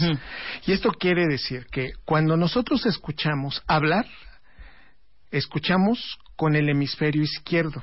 Después lo pasamos al derecho y esta información se integra anatómicamente en diferentes regiones del cerebro. Si usted me permite, querido Radio Escucha, hacer esta mención. Queridos cuentavientes, ¿qué radio escucha Eduardo Calixto? Eh, son cuentavientes. Queridos cuentavientes de ah. W Radio. Lo que vamos a hacer en este momento es que vamos a hacer unas pruebas, unos ejercicios, si usted me permite, para que se den cuenta la diferencia de lo que puede, cuando se lee algo, un hombre y una mujer prácticamente los tonos, que son distintos, se puede incluso atender con mayor énfasis cuando lo dice una mujer. Bueno, y lo que voy a decir es que a nivel cerebral se integra esto en el área auditiva primaria que está en el lóbulo temporal izquierdo, de aquí se viaja a varias regiones que le llamamos, le llamamos regiones accesorias y estas regiones accesorias después se lo pasan al sistema límbico. Por lo tanto, primero escuchamos y después generamos emoción. Ok. Consecuencia de esto, entonces, la integración y la discriminación que tiene el cerebro cuando escucho la voz de una mujer me llama más rápido la atención y la emoción en consecuencia se da de acuerdo al impacto y a la información que yo estoy recibiendo. Pero lo que queda claro y lo que estoy eh, en este momento estamos describiendo está publicado en un artículo que aquí lo tenemos y lo vamos a lo vamos a compartir con todos nuestros amigos. que fue publicado el año pasado en una revista que se llama Neuroimage, que está publicado por el grupo del doctor Hunter y el primer autor es Winston, indica claramente que esta diferencia es fundamental. Entonces, yo les voy a pedir, aquí tenemos a un varón, Aquí está el varón, el varón, que es el varón, el varón es Memo. Sí, que escuchen ustedes, que queridos cuentavientes. a Luz porque Luz tiene una voz más aguda. Muy femenina. Y en consecuencia, les voy a pedir que lean exactamente lo mismo y se darán cuenta que cuando se lee lo mismo, pero con un tono femenino, nos daremos cuenta que la voz femenina llama más la atención. A ver, vamos a, que lean cada uno un texto y veremos. Empieza tú lo que sea, esa... esa... Después de la cirugía, el paciente saldrá de la cirugía con un vendaje alrededor de la cabeza o con, un, con una montonera, una ligra especial, o en algunos casos solo con microporo en la región de la papada. Esta es una voz masculina. Y entonces vamos a escuchar el mismo texto con una voz femenina y se darán cuenta cómo la atención sí se modifica. Después de la cirugía, el paciente saldrá de la cirugía con un vendaje alrededor de la cabeza o con una mentonera, una licra especial o algunos casos solo con microporo en la región de la papada. Ok. Esto indica claramente que independientemente del mensaje, el abrir la voz, eh, automáticamente sabemos que es un hombre y una mujer. Sí, sí, sí, totalmente. El cerebro hace una discriminación. Claro, claro, Pero lo que queda muy claro es que el cerebro, cuando escucha una voz femenina, activa más áreas. Y esto es lo hermoso que ha sido publicado. Ya sé que hay muchas personas, muchos cuentavientes que están ahorita diciendo, uy, ya descubrieron el hilo negro de las neurociencias. No, no se había comprobado. Estudios de resonancia magnética indican claramente cómo se activan estas áreas y en secuencia permiten identificar cómo el cerebro, cuando escucha una voz femenina, se cansa más, porque activa más áreas, activa más neuronas y desde el punto de vista neuroquímico, gasta más neurotransmisores y es por eso que después de una discusión larga e incluso no, hombre, ya dices, ya vete al bye, adiós. pero incluso entre mujeres la discusión es increíble. La discusión entre hombre y hombre puede soportar varios minutos, incluso horas. Entre mujeres no. Pero el hombre se cansa con, cuando está discutiendo con una mujer. Sí. Por eso es eh, también muy común, muy común que una maestra puede ser más eficiente cuando da clases cortitas, ¿no? Date cuenta o sea, de eso. Chéquense, chequen ustedes, en su, hagan un recuento en su escuela. ¿Quién era mucho más, eh, mucho más, más bien mucho menos aburrido o aburrida? Yo me acuerdo que yo tenía unas maestras que en las clases largas era aburridísimo y más si era de historia. Pero al contrario, si yo tenía un profesor se te hacía mucho más, aunque fuera maratónica la clase, se, se me hacía mucho más, mucho más rápido, mucho más ameno, no aburre pues, ¿Sí? ¿no? Lo que estamos diciendo es que el cerebro se satura más rápido con la voz femenina. ¿Por qué? Porque estamos sobreactivando, pero también al mismo tiempo, estas clases que tú tenías con estas maestras te hacía poner más atención en tiempos cortos. Claro, exactamente. y te saturaba y te desensibilizaba después de 45 minutos o una hora, estás viendo el reloj y estás tratando de ubicar tu atención en otro lado. Por lo tanto, en este orden, lo que sí queda claro, y es que biológicamente hablando, el cerebro sí tiene una modificación de interacción y de estructuración a nivel cerebral. Aquí ya no es que si nos gusta o no, y es que el cerebro, desde los primeros elementos que nosotros tenemos en la vida, es escuchar a la mamá. Claro, Entonces la voz femenina nos va procurando poner gradualmente atención y va modificando y va haciendo que redes neuronales se vayan construyendo poco a poco para que pongamos atención. Pero de ahí la importancia. Esto no es gratuito, esto no es de que yo quiera o no.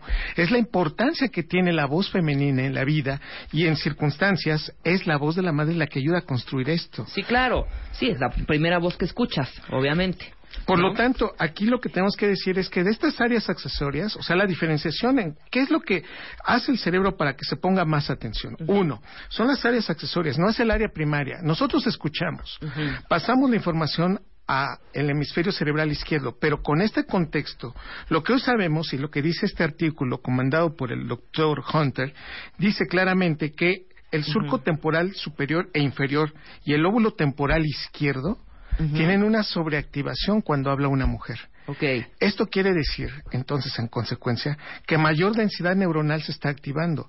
Por eso no es lo mismo que te llame la atención tu mamá a que te llame la atención tu, papá. Claro. En las circunstancias y en paralelo, tú vas a escuchar a tu papá y tu papá te va a decir, incluso el tono de voz puede cambiar, puede generar un aspecto conductual, pero gradualmente tú puedes ir, digamos, atenuando el proceso. Sí. Tu mamá te va a llamar muchísimo la atención, tu cerebro va a reaccionar en forma inmediata, pero también te va a cansar rápido. Por eso, claro, la respuesta es diferente. Por ejemplo, si te regaña tu papá como hombre, ¿no? eh, tú puedes decir, o sea, te está regañando y tú contestas, sí, papá. Y con la mamá es, sí, mamá. ¿No? Te O sea, cansó. ya, ya, párale, ya te cansó. bájale, claro. Este es el punto. Esta es una de las conclusiones maravillosas claro. que tiene, eh, eh, y además que realizamos una investigación básica de esto. Los tonos femeninos, después de los 25 a los 30 minutos, llegas al punto de ya te entendí.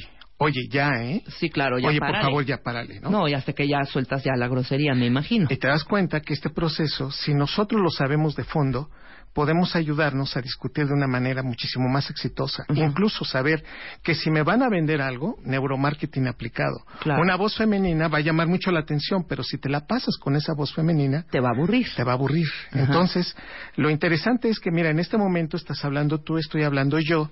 Los tonos de voz hacen que si tú hablas, el quien está escuchando, no se da cuenta, cliente que nos está escuchando, automáticamente pone más atención. Cuando yo hablo, pone una atención, pero yo difícilmente lo voy a cansar, a diferencia de que la voz femenina continúe, continúe, continúe, continúe, y entonces en un momento dado es más fácil que deje de poner atención cuando la voz femenina mantiene el mismo tono porque está generando la misma activación neuronal prácticamente siempre. Claro, entonces la recomendación, Eduardo, sería que habláramos menos, que tuviéramos frases cortas, co- o que, que- cómo es el rollo, porque si hacemos sí, mensajes más cortos, porque sí, sí, argumentamos y argumentamos y argumentamos. Y en una discusión podemos irnos, hijo, mano, sí te puedo explicar que si la bronca era porque no estaba la camisa eh, bien planchada, puede terminar en odio a tu hermana.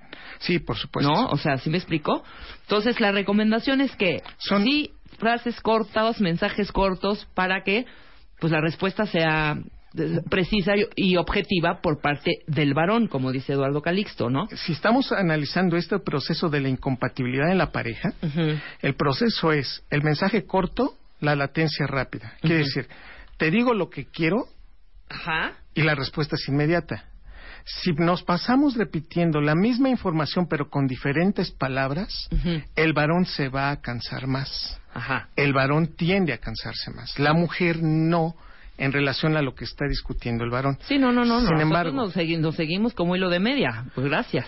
pero si te das cuenta, la conversación entre mujeres, las mujeres se cansan más de hablar entre mujeres que de escucharnos. que de escuchar, o sea, entre ustedes, que escuchar a un varón.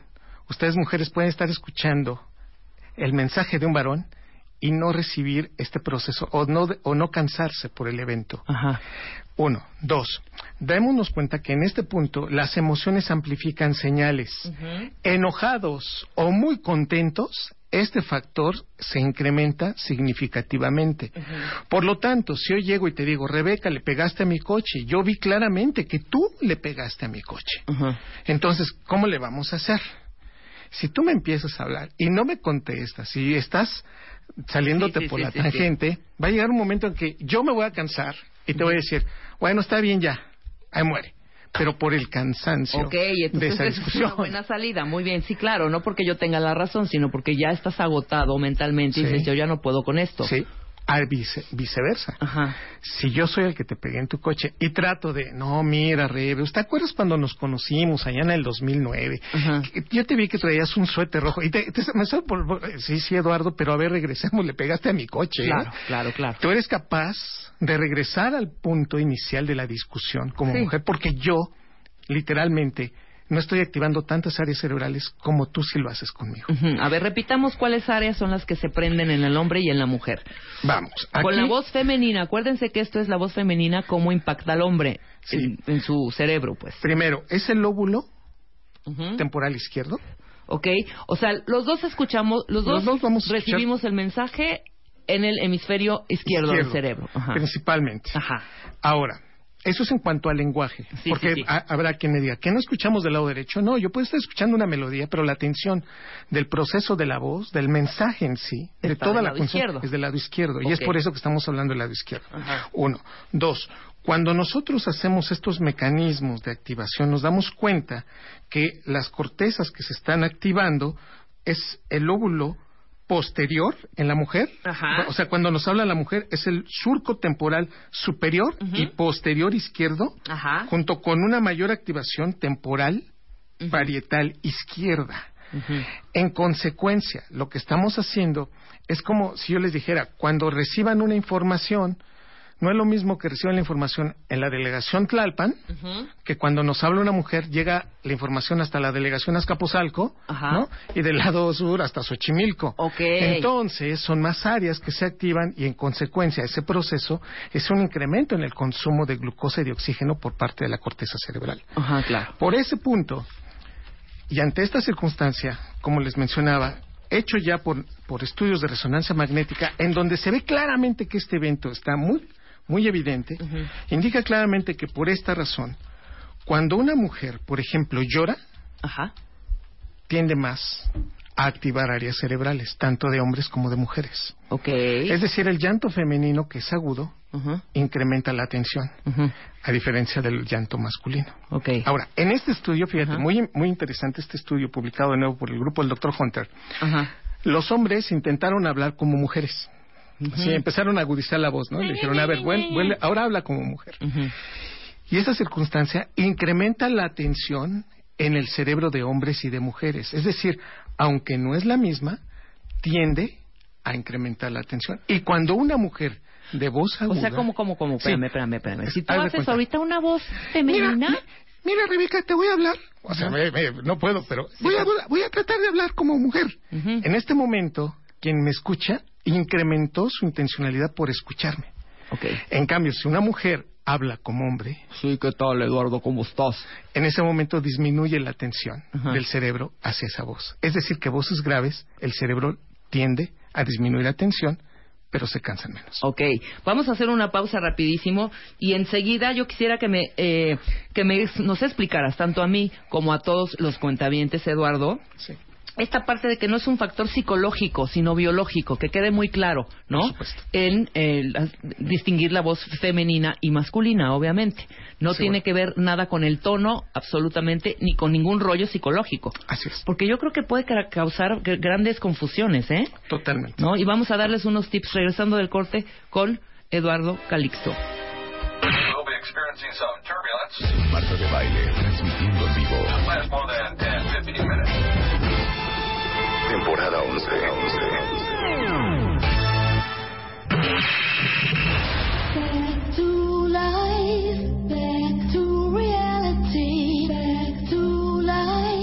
back to reality. Ya estamos al aire, temporada 11. Desde hoy, tu único propósito es, es escuchar. Escuchar, escuchar.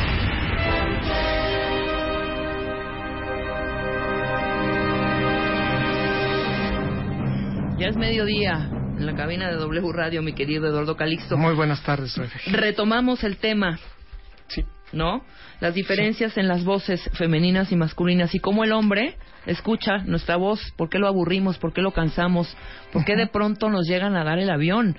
Todo ese tipo de confusiones, o por qué una discusión quizás se termina, ya, ya, ya, ok, ok, ok, ya, ya, ya, haz lo que quieras, o vete a comprar lo que tú quieras y no sé qué, ¿sabes? Y al final uno cree que está ganando el argumento y no.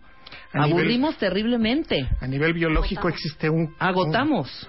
Un, agotamiento a nivel cerebral, un procesamiento que tiene que recuperarse para volver a empezar, o, al menos tener la misma condición que una mujer tiene para escuchar al varón, y en consecuencia este evento sí modifica. Pero también hay que notar esto, que en, esto entre el cansancio entre una mujer con respecto a otra mujer, también se pueden cansar las dos, y esa conversación se convierte en una conversación plana.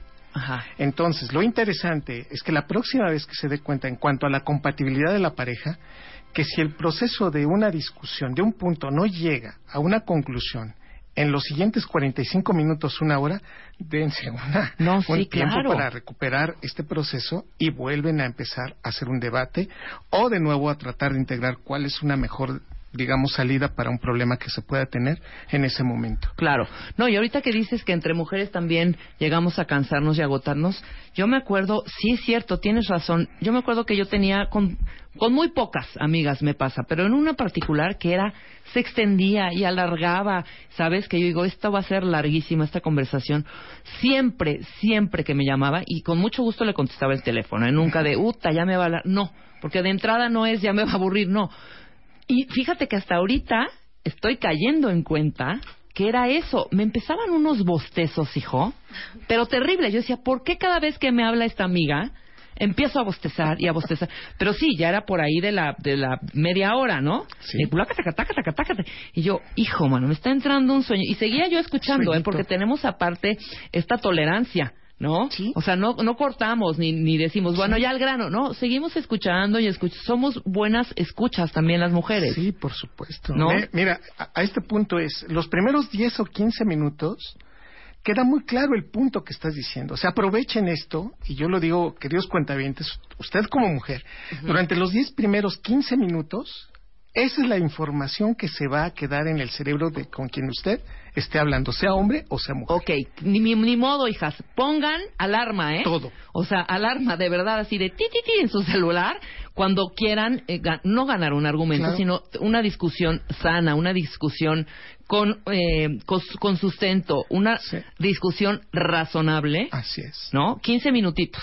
Ese es el tiempo. Y entonces, después de ese tiempo, cualquier persona va, va a tender a desensibilizarse, a cansarse. Recuerden ustedes que el cerebro gasta 20% del gasto cardíaco, es decir, 20% de lo que necesita el cerebro, ¿sí? Ujú. digamos, de lo que está, llegando al cerebro, lo consume en forma inmediata en menos de un minuto. Claro. Esto quiere decir que de, de, de 10, digamos, de un litro de sangre que, que, que está saliendo, 200 mililitros se van al cerebro. Sí, claro. Entonces, ¿cuál es el, el dato necesario de saber que está consumiéndose más? Es cuando empezamos a bostezar. Sí, o cuando claro. empezamos a tener hambre o que buscar algo para tratar de picar y comer porque ya se está perdiendo la atención. Claro, y esto aplica cuando vayan a pedir un aumento mujeres, cuentamientos de su un, un aumento a su jefe, hombre o varón, como dice Eduardo. claro. Cuando vayan a pedir un aumento. Cuando eh, vayan a una exposición, Eduardo, también, ¿no? Una presentación en su oficina. supuesto. Todo esto influye muchísimo. Qué importante lo que nos estás diciendo. Sí, hay un equipo entre hombres y mujeres que empiece la mujer Ajá, y claro. después lo- ya un hombre enfatiza cuáles son los, los datos importantes. Claro. Y el éxito está asegurado en esa presentación. Ah, maravilloso. Y, El- y- y si tenemos eh, eh, hijos de cuentavientes que están escuchando este programa, pues para pedirle el permiso, a, si son mujeres y le van a pedir permiso al papá para que les preste el coche, para ir a una fiesta, para irse de fin de semana con el novio, pues ya saben, Sí. cortitito, en 10 minutos. Exacto. Y si los dos, papá y mamá, van a regañar al varón, o, al- o a la mujer, o a, la- a los hijos, que empiece la mamá. Y después remata el papá. Ok, claro, para que no aburra la sí, mamá, porque si si, no la es... mamá se va a ir. Sí, mamá, Sí. sí, ya me no- lo dijiste, que sí, que sí, otra vez me lo volviste a repetir, ya lo sé, ya sé. Exactamente. Que eso es muy común en estas discusiones. Y finalmente, querida Rebe, Ujú. cuentavientes, esto implica que hay un proceso a nivel cerebral que sí se activa y cuáles serían de las cosas que están involucradas en este aspecto. La gran mayoría de los trastornos de la personalidad, por ejemplo, esquizofrenias, por Sí, ejemplo, alteraciones paranoides, indican que lo que escuchamos son voces femeninas. Sí, exacto. Sí, Entonces, son voces cuando de hay- mujeres. Ajá, Ay, voces qué de miedo, mujeres que qué ahí. ¿Por qué? Porque son las que pone, se pone más atención. Pero esto también tiene una contraparte excelente. Una persona que tiene Alzheimer, demencia senil, que se le empiezan a olvidar las cosas, una voz femenina es lo suficientemente grande para activar a ese cerebro y- e inducir memorias. Por eso, las terapeutas, es decir, las mujeres que estén ayudando a los, a los pacientes con Alzheimer, tienen mejor eficiencia para que un paciente recuerde más cosas. Claro. Por eso, estamos diciendo que lejos de esto, que tenga un factor psicológico, es decir, que yo me predisponga a decir, ay, es que es mujer, ay, es que ya es un varón, ya viene este a decirme todo lo Ya que me viene está la diciendo". cantaleta. Lejos de ese factor psicológico que puede influir, el factor que explica esto es un factor biológico. Y esto quiere decir que el cerebro, con las altas frecuencias que alcanza la voz femenina, hace que el cerebro trate de entender con más detalle esas frecuencias. Por eso nos cansamos más. Por eso, hombres y mujeres, cuando escuchemos a una mujer, la voz femenina, entre más aguda esté, alcanza más activaciones cerebrales concomitantes, porque el cerebro está tratando de entender ese proceso. ¿Quiénes? Y haciendo ya una secuencia final de este evento, nos daremos cuenta que los sonidos agudos, cuando usted está viendo una película, aumentan la atención a la película. Por ejemplo, estos sonidos de los violines, Claro. automáticamente el cerebro se pone activo y te quedas esperando un, un desenlace o algo Sí, claro. importante, ¿sí? Porque se recuerda mucho a la voz de los niños cuando están llorando y que son agudos y que este proceso también hace que pongamos atención y cuidemos como especie a los que más vulnerables están. Y por eso el llanto marca este proceso. Entender todo este concepto básico nos va a hacer a que entendamos mejor, ahí están los niños llorando, que necesitan más atención y que pongamos esto en parte para tener unas mejores discusiones y que no rompamos en el por qué cuando discuto con ella, sí, siento que nos estamos llevando muy mal. Claro, Cuando claro. hay un proceso biológico y entonces tenerlo como una explicación para que la próxima Sí, vez saben. no lleguemos a esas Sí, de conclusiones. ya, ya mi vieja ya me aburre horrible. Y ojo, es importante también eh, mencionar esto, Calixto, y dime si estoy mal. No necesariamente, si tú aplicas estos 15 minutos para transmitir este mensaje, no necesariamente vas a obtener lo que quieres, o Ah, sea, por no vas a obtener el aumento de sueldo, No. pero sí vas a ser más clara, más objetiva y te van a nos van a prestar atención, pues, que es Sí. lo que queremos, ¿no? Sí, por supuesto. Y no nos den el avión. Sí, por supuesto. Muy bien, hay conferencia, ¿no? En febrero tienes algo con Ana Mara Orihuela, sí, qué sí, maravilla. vamos a estar con Ana Mara Orihuela en el Hotel del Prado el sábado 20 de, de febrero en una conferencia que se llama Neurociencia y Conciencia, un camino hacia el amor, en Ujú. conjunto con Ana Mara Orihuela. El 13 de febrero voy a estar en el Teatro Arlequín Muy en una bien. conferencia que se llama El amor de tu vida. Ujú. Eh, los boletos están en Ticketmaster. 6 de febrero en Jojutla, 12 en Pachuca, a las 6 de la tarde. El 24 en Toluca, en la Universidad del Estado de México. Y el 27 en Tehuacán, Puebla. Ojalá Oye, qué bien. ¿no? Qué maravilla. Y Ya todos nuestros especialistas como palenqueros, ¿no? Por, de gira por toda la República Mexicana. Muy bien, entonces, para el Hotel del Prado, eh, Sí. con Ana Mara Orihuela. es- 20 de ahorita tuiteamos, febrero. entonces, 20 de febrero. ¿Y, ahí qué? el ¿Dónde 13 compran de boletos febrero o qué? En, en, en Teatro Tic- en Ticketmaster y en el Arlequín para la conferencia El amor de tu vida, el amor a nivel cerebral. Ok. 13 de febrero y estamos regalándonos, o le estamos regalando cinco cortesías dobles. Maravilloso. A los cuentavientes que quieran ir. ¿Para cuál? cuál para, Para el cuál? 13 de febrero, Para el 13 en el de febrero, Arlequín. en el Teatro Arlequín. Ahí están las cinco invitaciones eh, dobles, cortesía de Eduardo Calixto, para quien quiera ir, que se llama el, el- la plática. El ¿cómo se amor de tu vida. El amor de tu vida.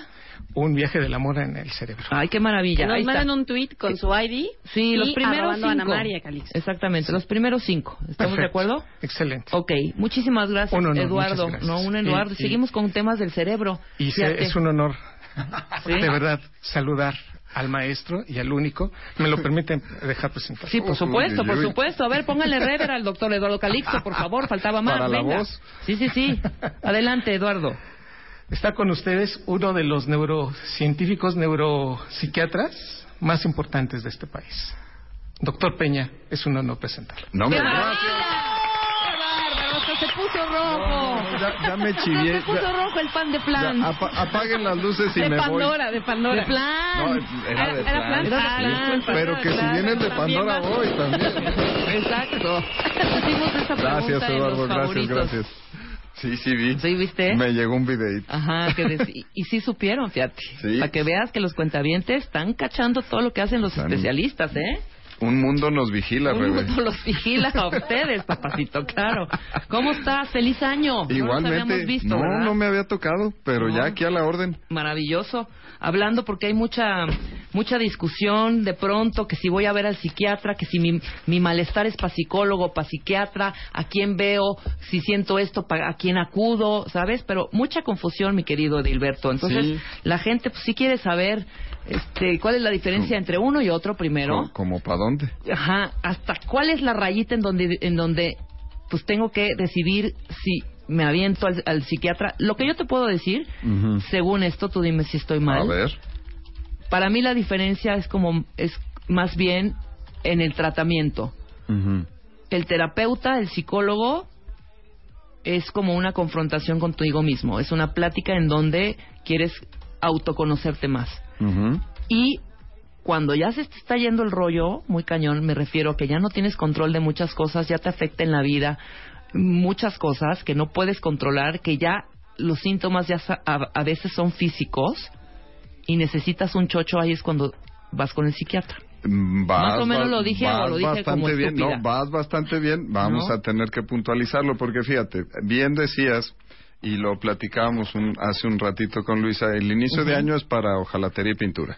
Ok. Entonces todos empiezan a ir a revisarse, el gimnasio está hasta la chancla, Claro. no hay ni regaderas ahí en el gimnasio, saludos ¿qué a pasa los del con su gimnasio. cabecita? ¿Ya se arreglaron su cabecita? Sí, exacto. Y entonces empiezan a preguntar, bueno, traigo los pendientes que no me dejan en paz en mi salud mental y entonces ya los quiero empezar a resolver. Claro, porque fíjate que eh, estuve yo también reflexionando, porque a veces reflexiono, mi querido. Muy bien, es buen ejercicio. Y dije, si yo estoy mal, si no tengo una sanidad mental, no voy a poder bajar de peso, no voy a poder tener una, una relación estable con pareja o con mi jefe o con mis amigos, Sí. no voy a poder concentrarme en lo que quiero, no voy a quizá obtener un sueldo Sí. o el trabajo que quiero, si no tengo como que estructurada mi cabecita, como que todo en su lugar. Es que ya ves, somos expertos todo. en los buenos deseos del año. Pero si no tengo salud mental, de hecho el, el, el lema, el eslogan de la Organización de, de Mundial de la Salud sobre salud mental es no hay salud si no hay salud mental. Claro. Y pues cómo voy a cumplir mis 128 cosas que voy a dejar de hacer de la revista MOA o toda mi bola de buenos deseos. Ajá.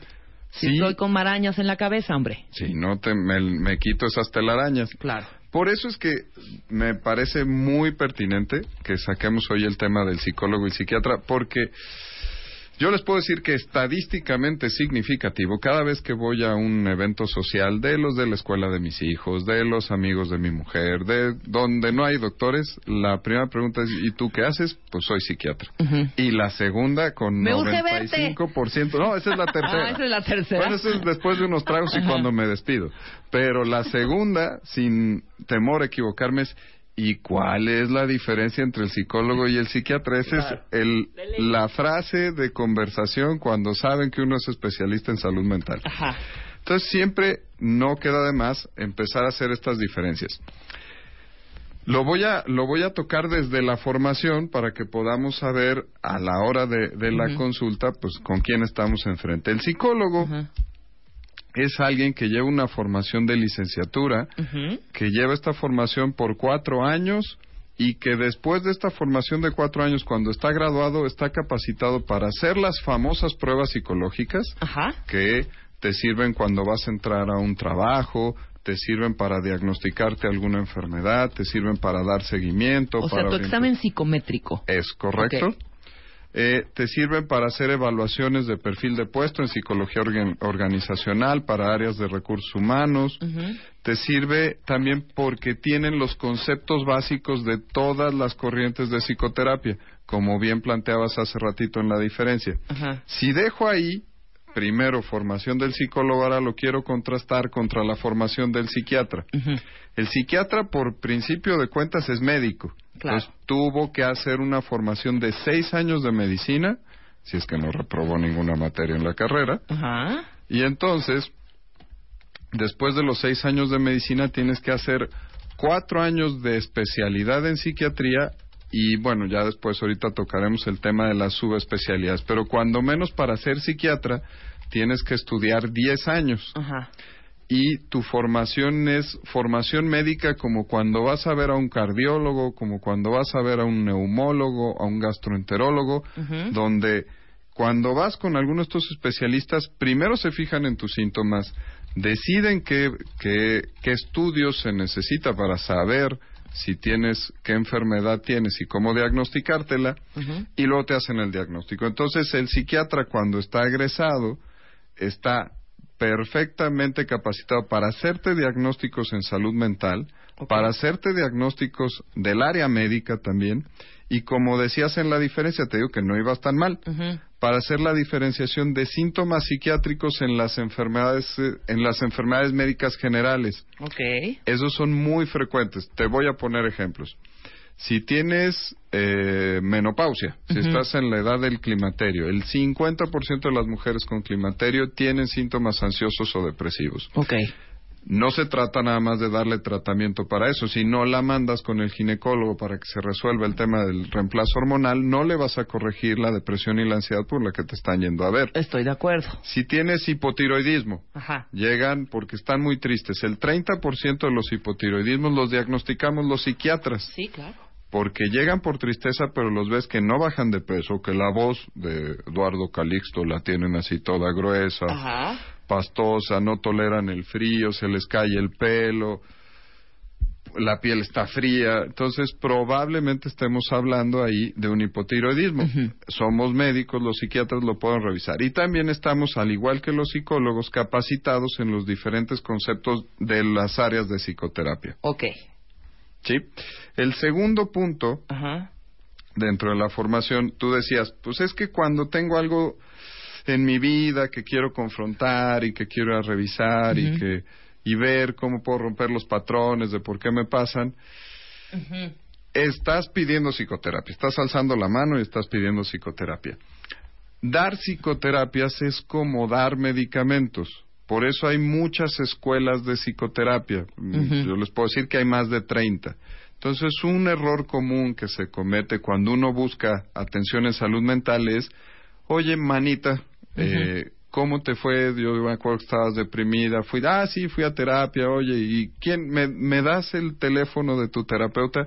Y vamos con el recomendado por encima de que por mis síntomas probablemente yo requiera otro tipo de psicoterapia. Exactamente. Entonces, para poder dar psicoterapia, psicólogos y psiquiatras, se necesita especializarse, subespecializarse en ese tipo particular de terapia. ¿sí? Entonces, eso es un punto bien importante a la hora de que vamos a buscar la atención. Las- Ajá. El tercer punto, y es donde siempre se queda clavado en la memoria de las personas, es que el psicólogo no medica y el médico sí manda chochos. El No necesariamente el psiquiatra te puede mandar chochos, te puede Mm. decir, ¿no? Por eso quiero la diferencia real y objetiva, Sí, sí el, psico- el, el psicólogo no te puede mandar chochos porque no es médico. Claro. Nunca tomó una clase de farmacología. No porque, no, bueno, sí, sí porque no esté capacitado. Sí, porque no tomó esa clase. Claro. Los psiquiatras son médicos, saben de farmacología y podemos prescribir, pero no forzosamente vamos a prescribir. Si viene, como tú platicabas al principio, o como ponía yo el ejemplo de el que viene ojalá el que viene ojalatería pintura de principio de año, pues entonces a ese a lo mejor me está pidiendo psicoterapia, ¿para qué le voy a mandar un chocho? Muchas veces ahí es donde viene la resistencia y el estigma. Si el psiquiatra quiere inmediatamente mandarte un medicamento y esa no es la idea por la que tú vas, pues ya no vuelves Claro. y ya no regresas. Entonces, esa es una diferencia que el psiquiatra puede darte tratamientos farmacológicos o incluso con algunos dispositivos médicos. Eh, venía yo camino para acá y estaba oyendo a Abel de la Peña, que ya se fijaron que no opera todo. Claro. Hay claro. una cantidad de dispositivos médicos para su área que también existen en la neuropsiquiatría. Entonces, no todos los tratamientos que damos en neuropsiquiatría tienen que ser con medicamentos. Muchos los podemos hacer con dispositivos médicos. Hombre, seguro se han topado con eso alguna vez en algún anuncio en Internet, el biofeedback, la estimulación magnética transcraneal. Tenemos muchos aparatos que se pueden utilizar que los utilizamos los médicos. ¿sí? Las subespecialidades. Los psicólogos se pueden subespecializar. Generalmente, si toman el área clínica, que es el área de estar enfrente del paciente, entonces se subespecializan en, en los diferentes tipos de psicoterapia que estábamos tocando. El psicoanálisis, que es el, el freudiano, que es el que se ve en las películas, que se acuestan en un diván y que están ahí contando sus sueños y que buscan en la regresión, eh, eh, a través de los sueños y de las ideas inconexas, que esa es la base del psicoanálisis, a través de esa regresión y de conocer en tu pasado dónde hubo un quiebre, y entonces si reparo ese quiebre, pues puedo mejorarte. Claro. Toma mucho tiempo. Eh, hay que ir un par de veces a la semana, tiene reglas muy estrictas. Estoy hablando de psicoterapia psicoanalítica. Está la terapia cognitivo-conductual, que es poco menos que una ecuación matemática, y el ejemplo es una fobia. Si yo tengo fobia a tocar los picaportes de las puertas, porque quién sabe quién los tocó antes y me vaya yo a infectar. Entonces, esa fobia, aunque yo sea muy listo y tenga todas las explicaciones para saber que no me voy a infectar de agarrar un picaporte de una puerta, pues no lo puedo evitar. La terapia cognitivo-conductual es una ecuación donde mis ideas y mis pensamientos son las que llevan a tener una conducta anormal. Si yo modifico, como en una ecuación, las ideas o los pensamientos, voy a modificar el resultado. Entonces es una terapia dinámica, el paciente no, no nada más habla él, habla mucho el terapeuta y se pone en tareas y lleva objetivos y no es muy larga. ¿sí?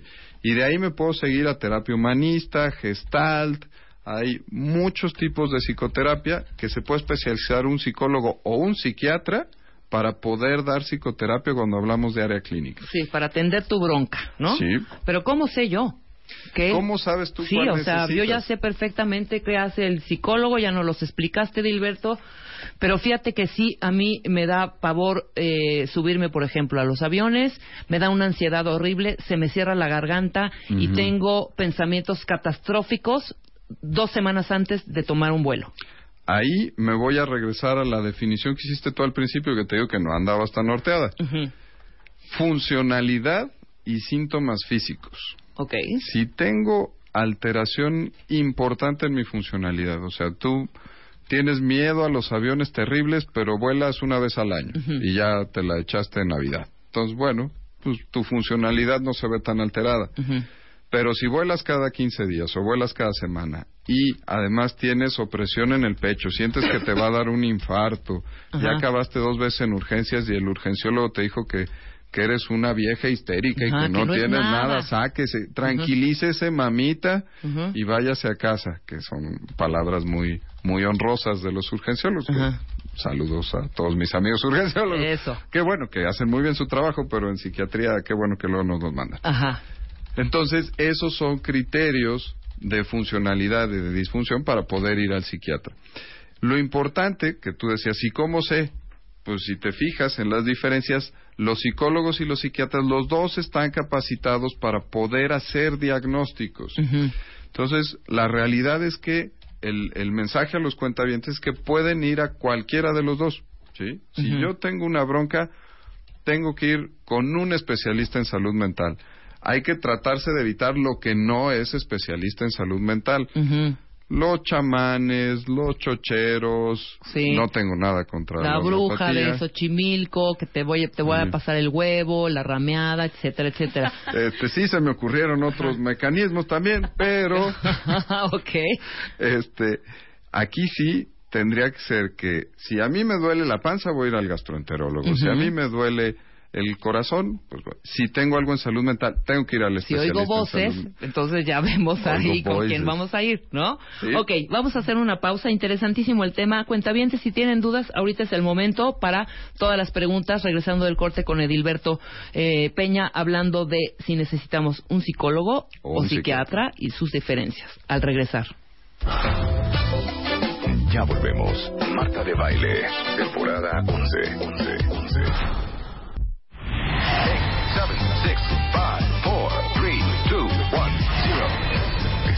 Regreso. Temporada 11 con Marta de Baile.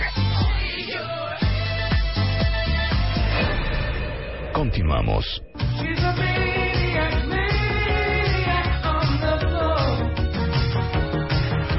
Ad hoc, la rola del Super Muy bien, Willy, muy bien. ¿No?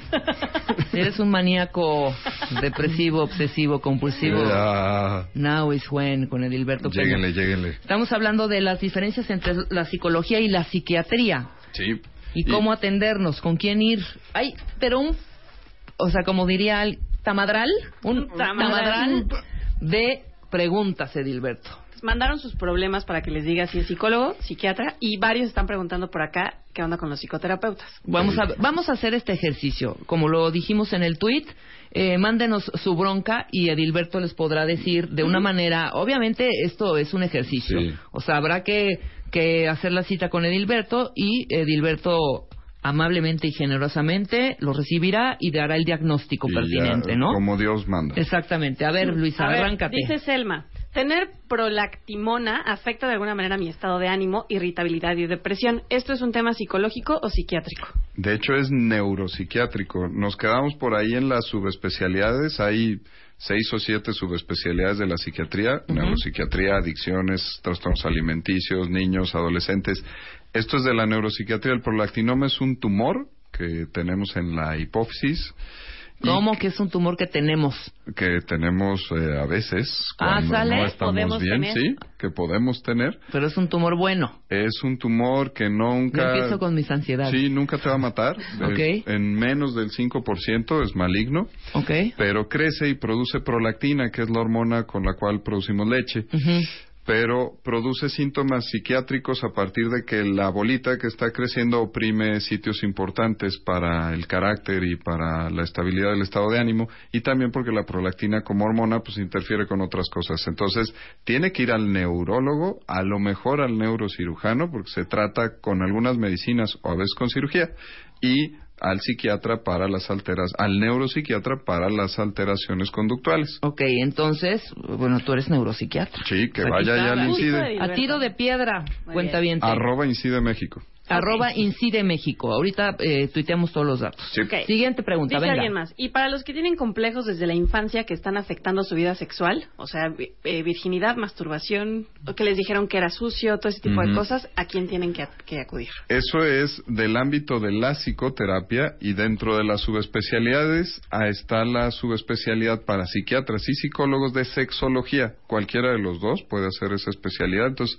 hay que buscar sexólogos. Ok, pero sí que sean eh, psicólogos eh, eh, con la especialidad en sexología, En sexología. su- subespecialidad, O o, el psiquiatra. también lo puede ver. Perfecto. Siguiente. Luego, mi abuela tiene artritis reumatoide y asma, y luego anda como decaída y sin ganas, seria, con el ánimo muy cambiante. ¿Conviene consulta con el psiquiatra o con el psicólogo? Como decía eh, Rebe, hay síntomas físicos y hay alteraciones. Seguramente el tratamiento de la artritis reumatoide, que a veces es cortisona, ese puede afectar tu estado de ánimo y eso requiere tratamiento del psiquiatra. ok. O un geriatra. ¿Cuántos años tiene la abuelita? ¿Quién sabe, no? Pues es que ella seguro va al reumatólogo. que Seguro el es medicamento que internista. dices tú la está bajoneando, ¿no? Sí, y entonces ya nos toca entrar a los psiquiatras. Ok, sí, Ok. porque aquí sí hay chocho. Aquí hay chocho. Ok, venga, Ok. la siguiente. Mi suegra escucha voces. Ella tiene problemas de sordera desde hace mucho tiempo. ¿Con quién tiene que ir? Con el psiquiatra, los sordos hasta en el 10 o 15% pueden presentar después alucinaciones auditivas y eso es motivo de que los atendamos los psiquiatras. Si va a psicoterapia puede hablar de que si su mamá le dio el pecho a la espalda, que va a seguir oyendo voces. Claro. Entonces hay que ir al psiquiatra. Ok, pero ¿cómo, cómo que oyes? O, o sea, tú no necesariamente es esquizofrénica. No, para nada. No, nada. No, ¿Tiene que ver con esta parte de la sordera? Incluso la sordera y los ciegos. Los ciegos pueden tener alucinaciones visuales. Ok. La deprivación sensorial es una causa frecuente de tener síntomas psicóticos. Síntomas, no esquizofrenia. ¿Te ha tocado al- alguna vez a un ciego o a un sordo que te cuente un que te cuente algún sueño y que en el sueño haya visto o haya escuchado? Sí, sí, sí, seguro. Y en el sueño es que los ciegos sueñan visualmente y los sordos sueñan auditivamente también. O sea, en sus sueños no están deprivados de eso que se les produce por áreas del cerebro que son de memoria y de recuerdo. Pero no áreas primarias como las que estamos utilizando ahorita que nos escuchamos. Ok, perfecto. Ok. Esto, hay varios que tienen que ver con adicciones. Este en particular es de alcoholismo, pero hay varios que tienen que ver con adicciones. Entonces, en general, adicciones son con. con los dos, psicólogo o psiquiatra, pero otra vez como lo de sexología, buscar un subespecialista En en adicciones. Ok. Selma dice, tengo ansiedad, presión en el pecho, angustia excesiva, fui al endocrinólogo, al cardiólogo y me dijeron el típico, usted no tiene nada. Ese es clienta primero del psiquiatra, porque una de las cosas, tengo algunos puntitos a contemplar. Justo uno de esos es que psicología y psiquiatría son complementarias, no están peleadas. están. Entonces, a ella, por ejemplo, necesitaría un par de medicamentos para bajarle el trastorno de pánico que tiene y después mandarla a terapia cognitivo-conductual para evitar los factores que le desencadenan las crisis. Ok. Eh, dice, tomé Redotex mucho tiempo, me habrá afectado las neuronas, me habrá afectado las neuronas con quién voy. Si no tiene síntomas, no necesita ir con nadie. Ok. Sí. Si no tiene ningún malestar. Ok. Eh, eh, mi hija se hace pipí en el pantalón, pero solo cuando va a la escuela. Eso es para un psicólogo o psiquiatra que sean expertos en adolescencia o en infancia. Están los paidopsiquiatras, están los psicólogos del desarrollo. Seguramente es algo que no requiere de medicamentos y que tiene que ver con alguna fobia o algún miedo que le representa ir a la escuela o la angustia de separación de casa. Ok, aquí hay un par más que son como, como relacionados a conductas obsesivas. Uno dice, yo cuento todo, mis pasos a la gente, los autos, todo, todo el tiempo, por favor ayúdenme. Y otra más dice, yo me regreso diez veces a cerrar mi casa, a cerrar este mi coche, a revisar Eh. el gas y de verdad no puedo. Sí. Díganme por favor qué hago. Ahí el panorama de la funcionalidad y de los síntomas. Hay una diferencia entre personalidad obsesiva y trastorno obsesivo compulsivo. El que tiene personalidad obsesiva está de acuerdo con estas cosas y no las sufre. Entonces es Jack Nicholson en Mejor Imposible. Ajá, Sí, él no lo sufre. Sí, no lo padece, lo El padecemos los tiene- demás. Eso sí, pero pues a quién le Sí, importa. cada quien sus cubas. Sí. ok. Ok. Y el trastorno obsesivo compulsivo, me gustó la frase. El trastorno obsesivo compulsivo, el paciente lo sufre. Estos que están escribiendo, escriben porque sufren. Entonces, ellos, si la cantidad de sufrimiento es mucha, que ese es otro de los puntos que tenía yo a comentar, las enfermedades que son en común de atención del psiquiatra y del psicólogo están demostradas, sobre todo en depresión y ansiedad, que si son de una intensidad leve a moderada, se pueden atender o por el psiquiatra con medicinas o co- por el psicólogo con psicoterapia. Pero si pasan de moderado a severo, necesitan fármaco. ¿sí? Entonces, en este caso, si ya está afectando así la vida, primero hay que ir al psiquiatra. Ok, este, Parkinson. Parkinson al neurólogo. Ok. Si hay Neurólogo, ok. Sí, si hay alteraciones conductuales del Parkinson, hay a veces eh, síntomas de memoria o eh, apatía y depresión, hay que ir al neuropsiquiatra. ok, Ok. con Edilberto, con Edilberto. Alguien más dice, cuando alguien sufre de disfemia, es que como que Es tartamudez. ¿Es psicólogo, psicoanalista o psiquiatra? Eh, puede ser cualquiera, porque hay que diagnosticar si la parte de esta disfemia tiene que ver con una alteración del desarrollo orgánico de tu cerebro. ¿Cuál es el origen? Ajá, o es una cosa psicológica que, como les decía, cualquiera de los dos este, los puede presentar, lo, lo puede atender el psicólogo o el psiquiatra para diagnosticarlo y de ahí canalizarlo. Entonces puede ir al psicólogo o al psiquiatra. Ok, ahora fobias, porque hay fobia al mar, fobia a los aviones, fobia a las arañas, fobia al perro de la cuñada. Al psicólogo, y, y les decía yo de los puntos a contemplar, uno de ellos es que nunca nos debe de dar pena preguntarle al psicólogo o al psiquiatra en qué corriente de psicoterapia están entrenados. Ah, ok. Entonces, aquí, si yo tengo una fobia y no busco en internet, no encuentro un psicólogo experto en terapia cognitivo-conductual, pues entonces voy a ir con el que me recomendado y le voy a decir, oye, tú estás entrenado en qué? Ah, bueno, en esta corriente de psicoterapia. Ok, lo que yo tengo funciona con tu corriente de psicoterapia. Sí, ah, ok, Ok. entonces estoy donde tengo que estar.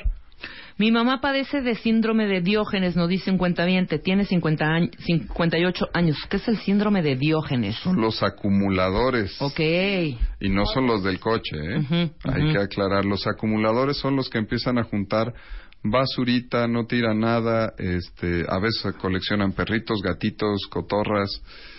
Entonces, el síndrome de Diógenes, ahí hay que pasar primero al psiquiatra. Les pasa mucho a las personas de edad adulta y en un porcentaje importante adulto mayor, en un porcentaje importante es un síntoma de que pueden empezar a demenciarse. Entonces, hay que revisarles el cerebro. O sea, sí es tema serio. Sí. Ok. Me diagnosticaron TLP, trastorno no sé qué. qué. Limítrofe de la personalidad, Ah, que lo hablamos eh, en diciembre, creo. Borderline, ¿no? Borderline. Y Ujú. dice, pero últimamente me ha, esta cuenta últimamente me ha dado cuenta que me cuesta trabajo madurar. ¿Qué tratamiento es mejor? El tratamiento base en un trastorno limítrofe es la psicoterapia. Y una psicoterapia que no sea psicoanalítica, no se trata de irnos hacia atrás, sino de tipo expresivo, de contención, estar frecuentemente con tu terapeuta. Y solo interviene el psiquiatra cuando los síntomas ya son muy graves porque ellos tienen síntomas muy intensos pero de muy cortita duración pueden tener depresiones muy profundas ahí tenemos que entrar Ok. O pueden tener eventos de ira e irritabilidad muy profundos pero muy cortitos ahí tiene que entrar el psiquiatra pero el tratamiento base es psicoterapia Ok. Ansiedad, depresión y ataques de pánico, ¿entran lo mismo? Este, no, son diferentes. Diferentes. Los ataques de pánico es un apartado de la ansiedad, la depresión está en los trastornos del estado de ánimo y sirve aquí lo que recordábamos que si son leves a moderados, la psicoterapia es igual de efectiva que los medicamentos. Si son de moderados para arriba, entonces necesitamos medicamento y a veces psicoterapia. Aquí una cuenta dice, si tengo intolerancia a los ruidos raros Uy. Y a la gente, aquí lo voy a decir tal cual, y a la gente tonta y desordenada, Eso se yo, ríe la yo- cuenta vienta. yo pensaría primero en ir a psicoterapia. Sí, y que el- se me diagnostique por dónde anda mi problema y me manden al tipo de psicoterapia que yo que yo necesite. Primero ir al psicólogo y que me evalúen. Ok. Eh, tengo cambios, dice otra cuenta de ánimo que ni yo me soporto. Estoy muy enojada o muy contenta, queriendo llorar o riéndome. Eh, ahí, si la funcionalidad se está viendo muy afectada, lo que tenemos que hacer es eh, ir al psiquiatra, porque si estos cambios me están afectando mucho mi vida, hay que evaluar que no haya un trastorno de la personalidad o que no haya un trastorno bipolar, y si no es así y solo requiere psicoterapia, se le canalizará. Ok, mi mamá es sordomuda, nos dice otra cuenta tiene síntomas de ansiedad y delirio de persecución. La llevé con el neurólogo, ¿estuvo bien? Sí, a veces los neurólogos también saben manejar medicamentos psiquiátricos, no hay, no estamos tan peleados en este mundo. Y el tema es que si el neurólogo lo está manejando y está teniendo éxito, vamos muy bien. Si no está teniendo éxito él mismo o los mismos cuentavientes, deberían de ir al psiquiatra. Ok, alguien más dice, ya fui con el cardiólogo, con el neurólogo, con el endocrinólogo, con todos y no puedo recuperar el sueño. Tengo ansiedad y siento que me voy a volver loca. La funcionalidad la tiene toda patas para arriba y entonces ese es un caso donde tenemos que intervenir del área psiquiátrica, evaluar su insomnio y darle tratamiento. Pavor a vomitar, ¿qué les pasa cuentavientes también? Te- Se ay, nos están encuerando, ¿eh? Muy bien, está muy bien, pero sí estoy, me estoy dando cuenta que sí somos eh, una... Nosotros los cuentavientes, porque me incluyo, porque todos somos cuentavientes Todos somos aquí, cuentavientes. somos eh, muy nerviositos, muy estresaditos, muy obsesivitos, ¿eh? A ver, ¿puedes preguntar el, fa- el pavor a vomitar y ataques de pánico por eso? O sea, le da... Primero le da así ansiedad de... ¡Ay, no! ah, ay", y luego una ansia porque no quiere vomitar. Tienen la fobia a vomitar y cuando la fobia es demasiada, eh, generalmente les pasa cuando están enfermos del estómago. Sí, claro. Y entonces ahí la fobia está absolutamente descontrolada. Les viene un ataque de pánico porque no pueden controlar que vayan a vomitar. No, y aparte si estás ansioso te dan náuseas, ¿no? Cuando estás ansioso y estás como... "Ah", Es un mecanismo de defensa del organismo para tratar de bajar la ansiedad. De hecho, mucha gente, ahí está Lionel Messi. Lionel Messi tiene un trastorno del desarrollo, mm, una variante de autismo, y cuando está demasiado ansioso, como en los partidos finales de la Champions, vomita, se levanta y juega mejor. Sí, claro, eso he visto que hace... Ajá. Entonces, él no tiene fobia Sí, a vomitar, claro. claramente, pero en la fobia a vomitar, si es algo que, que lo tengo a un nivel de fobia, entonces tengo que ir a la psicoterapia.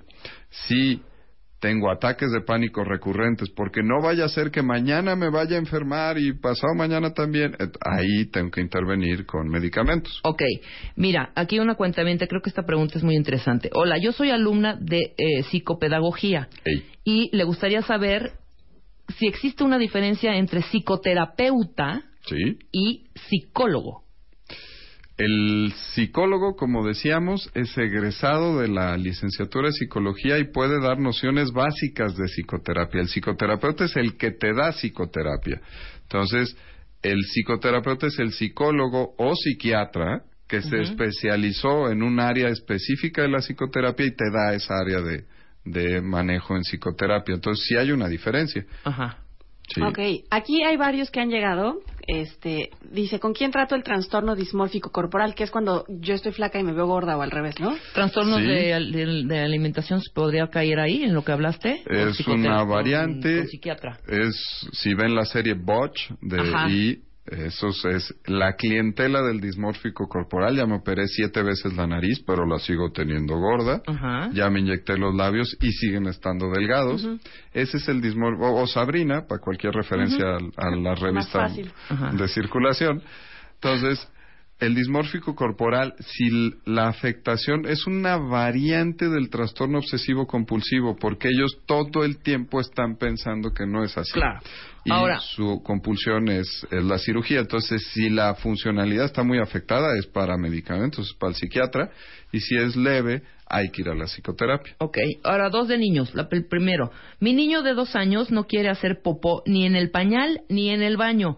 Contiene por dos días. No es estreñimiento. Ya le hicieron estudios. Ese tiene que ir a un psicólogo del desarrollo.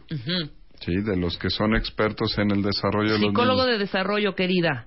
Sí, Ok. Porque él tiene algo que lo está generando angustia y tiene la, la cuestión de retención. Ok, segunda, mi hija de cinco años, cualquier cosa que le pasa, si se cae del, del si se ca- cae de la bicicleta, si no le gustó lo que le dieron de comer, si cualquier cosa que no le guste, todo el tiempo es decir muerta, muerta, muerta, quiero estar muerta, quiero estar muerta, ya no, todo el tiempo es decir muerta. Ahí hay que llevar a la mamá y a la hija al psicólogo, al psicoterapeuta, porque ahí la que va a terminar en terapia es la mamá, porque la hija utiliza esa trompetilla por la reacción que ve en la mamá. Entonces ahí la que tiene que controlar sus reacciones es la mamá para que la hija ya no le resulte. Ok, hay mil más. Vamos a hacer un par de este, preguntas más a Edilberto y los demás pues ya se las contestas tú, manito. Que le ¿va? peguen al Twitter. Sí, exacto. El Twitter de una vez para que los vayan arrobando, por favor, a arroba incide con C México, incide México. Y este, para que vaya respondiéndoles la gente de... Edilberto? Es Edilberto. Edilberto-pena. Ok, una más dice, si una persona mayor tiene epilepsia y el medicamento lo decae, lo pone con actitudes raras, ¿con qué especialista hay que ir? Con el neuropsiquiatra. Neuropsiquiatra. Sí. Ok. Ahí están. Ah, ¿no? Las ¿qué- demás, qué- qué no, hay más muchísimas más. Llegaron- llegaron o sea, 40 Mira, más si ahorita. Exactamente. Entonces, no, pues vamos, podemos tomar una hora con Fernanda Oye, espera, Tapia, Edilberto, espérame, espérame, hijo. no, Está bien, está También bien. ya la gente También ya te estamos dejando ir. ahorrando aquí, también te estamos Ya ahorrando como- aquí tu tiempo que tienes que ir a trabajar. tobogán. No, pero además ve esta pregunta. La cistitis, ¿con quién se atiende? No, Este, ya, hijo. con el neurólogo. Sí, No, Eso, hablen, la cistitis, háblenle a Con Dago, Dago, Dago con Dago. Y ahí está en la página de Marta todos los Justo especialistas. para tema psicólogo psiquiatra, tengo aquí algo para tratar de evitar eso. El INCIDE está ofreciendo una conferencia, ya ves que somos palenqueros. Sí, cómo no. Una conferencia taller de adolescencia normal con Vanessa Muñoz Jove, una especialista en psiquiatría del INCIDE, que va a ser el 27 de febrero, sábado 27 de febrero, en el otro lugar de La Mancha, en Esopo 11 en Polanco. Y los links para poder obtener los boletos los vamos a poner en las redes sociales del INCIDE, arroba INCIDE México, o en Facebook, INCIDE Salud Mental, con C y el costo es de 800 pesos. La liga es adolescencia-normal-medio normal punto boletia punto com, eh, para que puedan definir si su adolescente es normal y no tiene que ir a psicoterapia y no tiene que ir al doctor Ajá. o es un adolescente anormal y tienen que ir al doctor así como la cuentaviente tiene que ir al doctor ella Claro. y la niña, la niña no es el monstruito. Ajá. Y también en el INCIDE tenemos el área de fibromialgia, que es investigación y tratamiento en fibromialgia, que la liga es arroba eh, IT y IT solito, fibromialgia, donde eh, estamos trabajando este mes con un 10% en la consulta de admisión. El teléfono es 6723-2045. Perfecto. Y el teléfono del INCIDE, lo digo ahora, es el 5666-5677. Sí, si ¿No? tienen alguna duda de toda esta bola de padecimientos o del taller, este, pueden hablar ahí. Ahora, el INCIDE, Sí. corrígeme si estoy en un error, Sí, tiene un grupo de especialistas, sí. un vasto grupo de especialistas, en donde ahí puedes remitir tú, por ejemplo, usted necesita un eh, psicoterapeuta o un psicólogo o un eh, neuropsiquiatra, etcétera, etcétera. Ustedes Ahí tienen a tenemos todos. todo. Ahí tenemos menos área de adicciones y trastornos alimenticios, tenemos todo. Ok, no hay, no hay adicciones ni eh, trastornos, de alimentación. Pero tenemos el área de dolor, que les decía que es el investigación y tratamiento en fibromialgia. Tenemos área de adultos mayores, área de niños con psiquiatras de niños y psicólogos de niños. Y tenemos diferentes tipos de psicoterapia donde nos podemos apoyar los psiquiatras para cuando necesitemos psicoterapia de nuestros pacientes que los tenemos en tratamiento farmacológico, pues los derivamos y listo. Perfecto. Ahí Sí. está. Pues ya está todo, hijo. Hombre, Ya te gracias. ahorramos unas consultas Sí, me, ahorita. se- me sentí Fraser. ¿Sí? Ay, ay, te Uy, Fraser, hijo. Uy, ya llovió. Pues sí, Flans, Fraser. Pues sí, somos de la misma, somos de la misma rodada. Rodada. Nosotros nos vamos cuentavientes. Quédense aquí en W Radio. Siguen cosas importantísimas y divertidísimas. Viene Fernando Ay, Tapia. qué bonita canción. En www. Luego El Hueso. Después, a este, siempre lo confundo, siempre digo Alejandro, Alejandro Franco, Fernando Franco. Franco, Roberto Franco. Alejandro Franco eh, con música y bueno, mucho más aquí en W Radio. Nosotros estamos mañana en vivo. No viene Marta, de una vez les estamos avisando para que no empiecen a pregun- la preguntadera mañana. ¿Dónde está? ¿Dónde está? No está. No viene está. hasta el lunes, ¿ok? Palafobia. Exactamente. Pues nos vamos y los dejamos con esto que son los auténticos de acá. Esto es. Adiós. Son esos momentos en que uno se pone a reflexionar y alumbra una tormenta. Todo es tan tranquilo que el silencio anuncia el ruido de la calma que antecede al huracán. De repente no puedo respirar. 128 cosas que tienes que dejar de hacer este 2016. Deja de buscar la felicidad en algo o en alguien. Deja de perder el tiempo en internet. Deja de andar a mil por hora todo el día. Deja de pensar que no estás listo. Deja de asfixiar a tu pareja. Deja de rogarle a quien no te pela. Deja de sentarte con la cartera en la nalga. Deja de tragar como una boa. Lo que ya no hay que hacer right now. Revista MOA. Las 128 cosas que tienes que dejar de hacer en 2016. Más, cómo acoplarte sexualmente en pareja. Las virtudes de ser introvertido. Deja de arrastrar tu pasado. Aprende a soltar. Más 160 páginas de amor, ciencia, salud, fuerza e inspiración para este 2016. Una revista de Marta de Baile.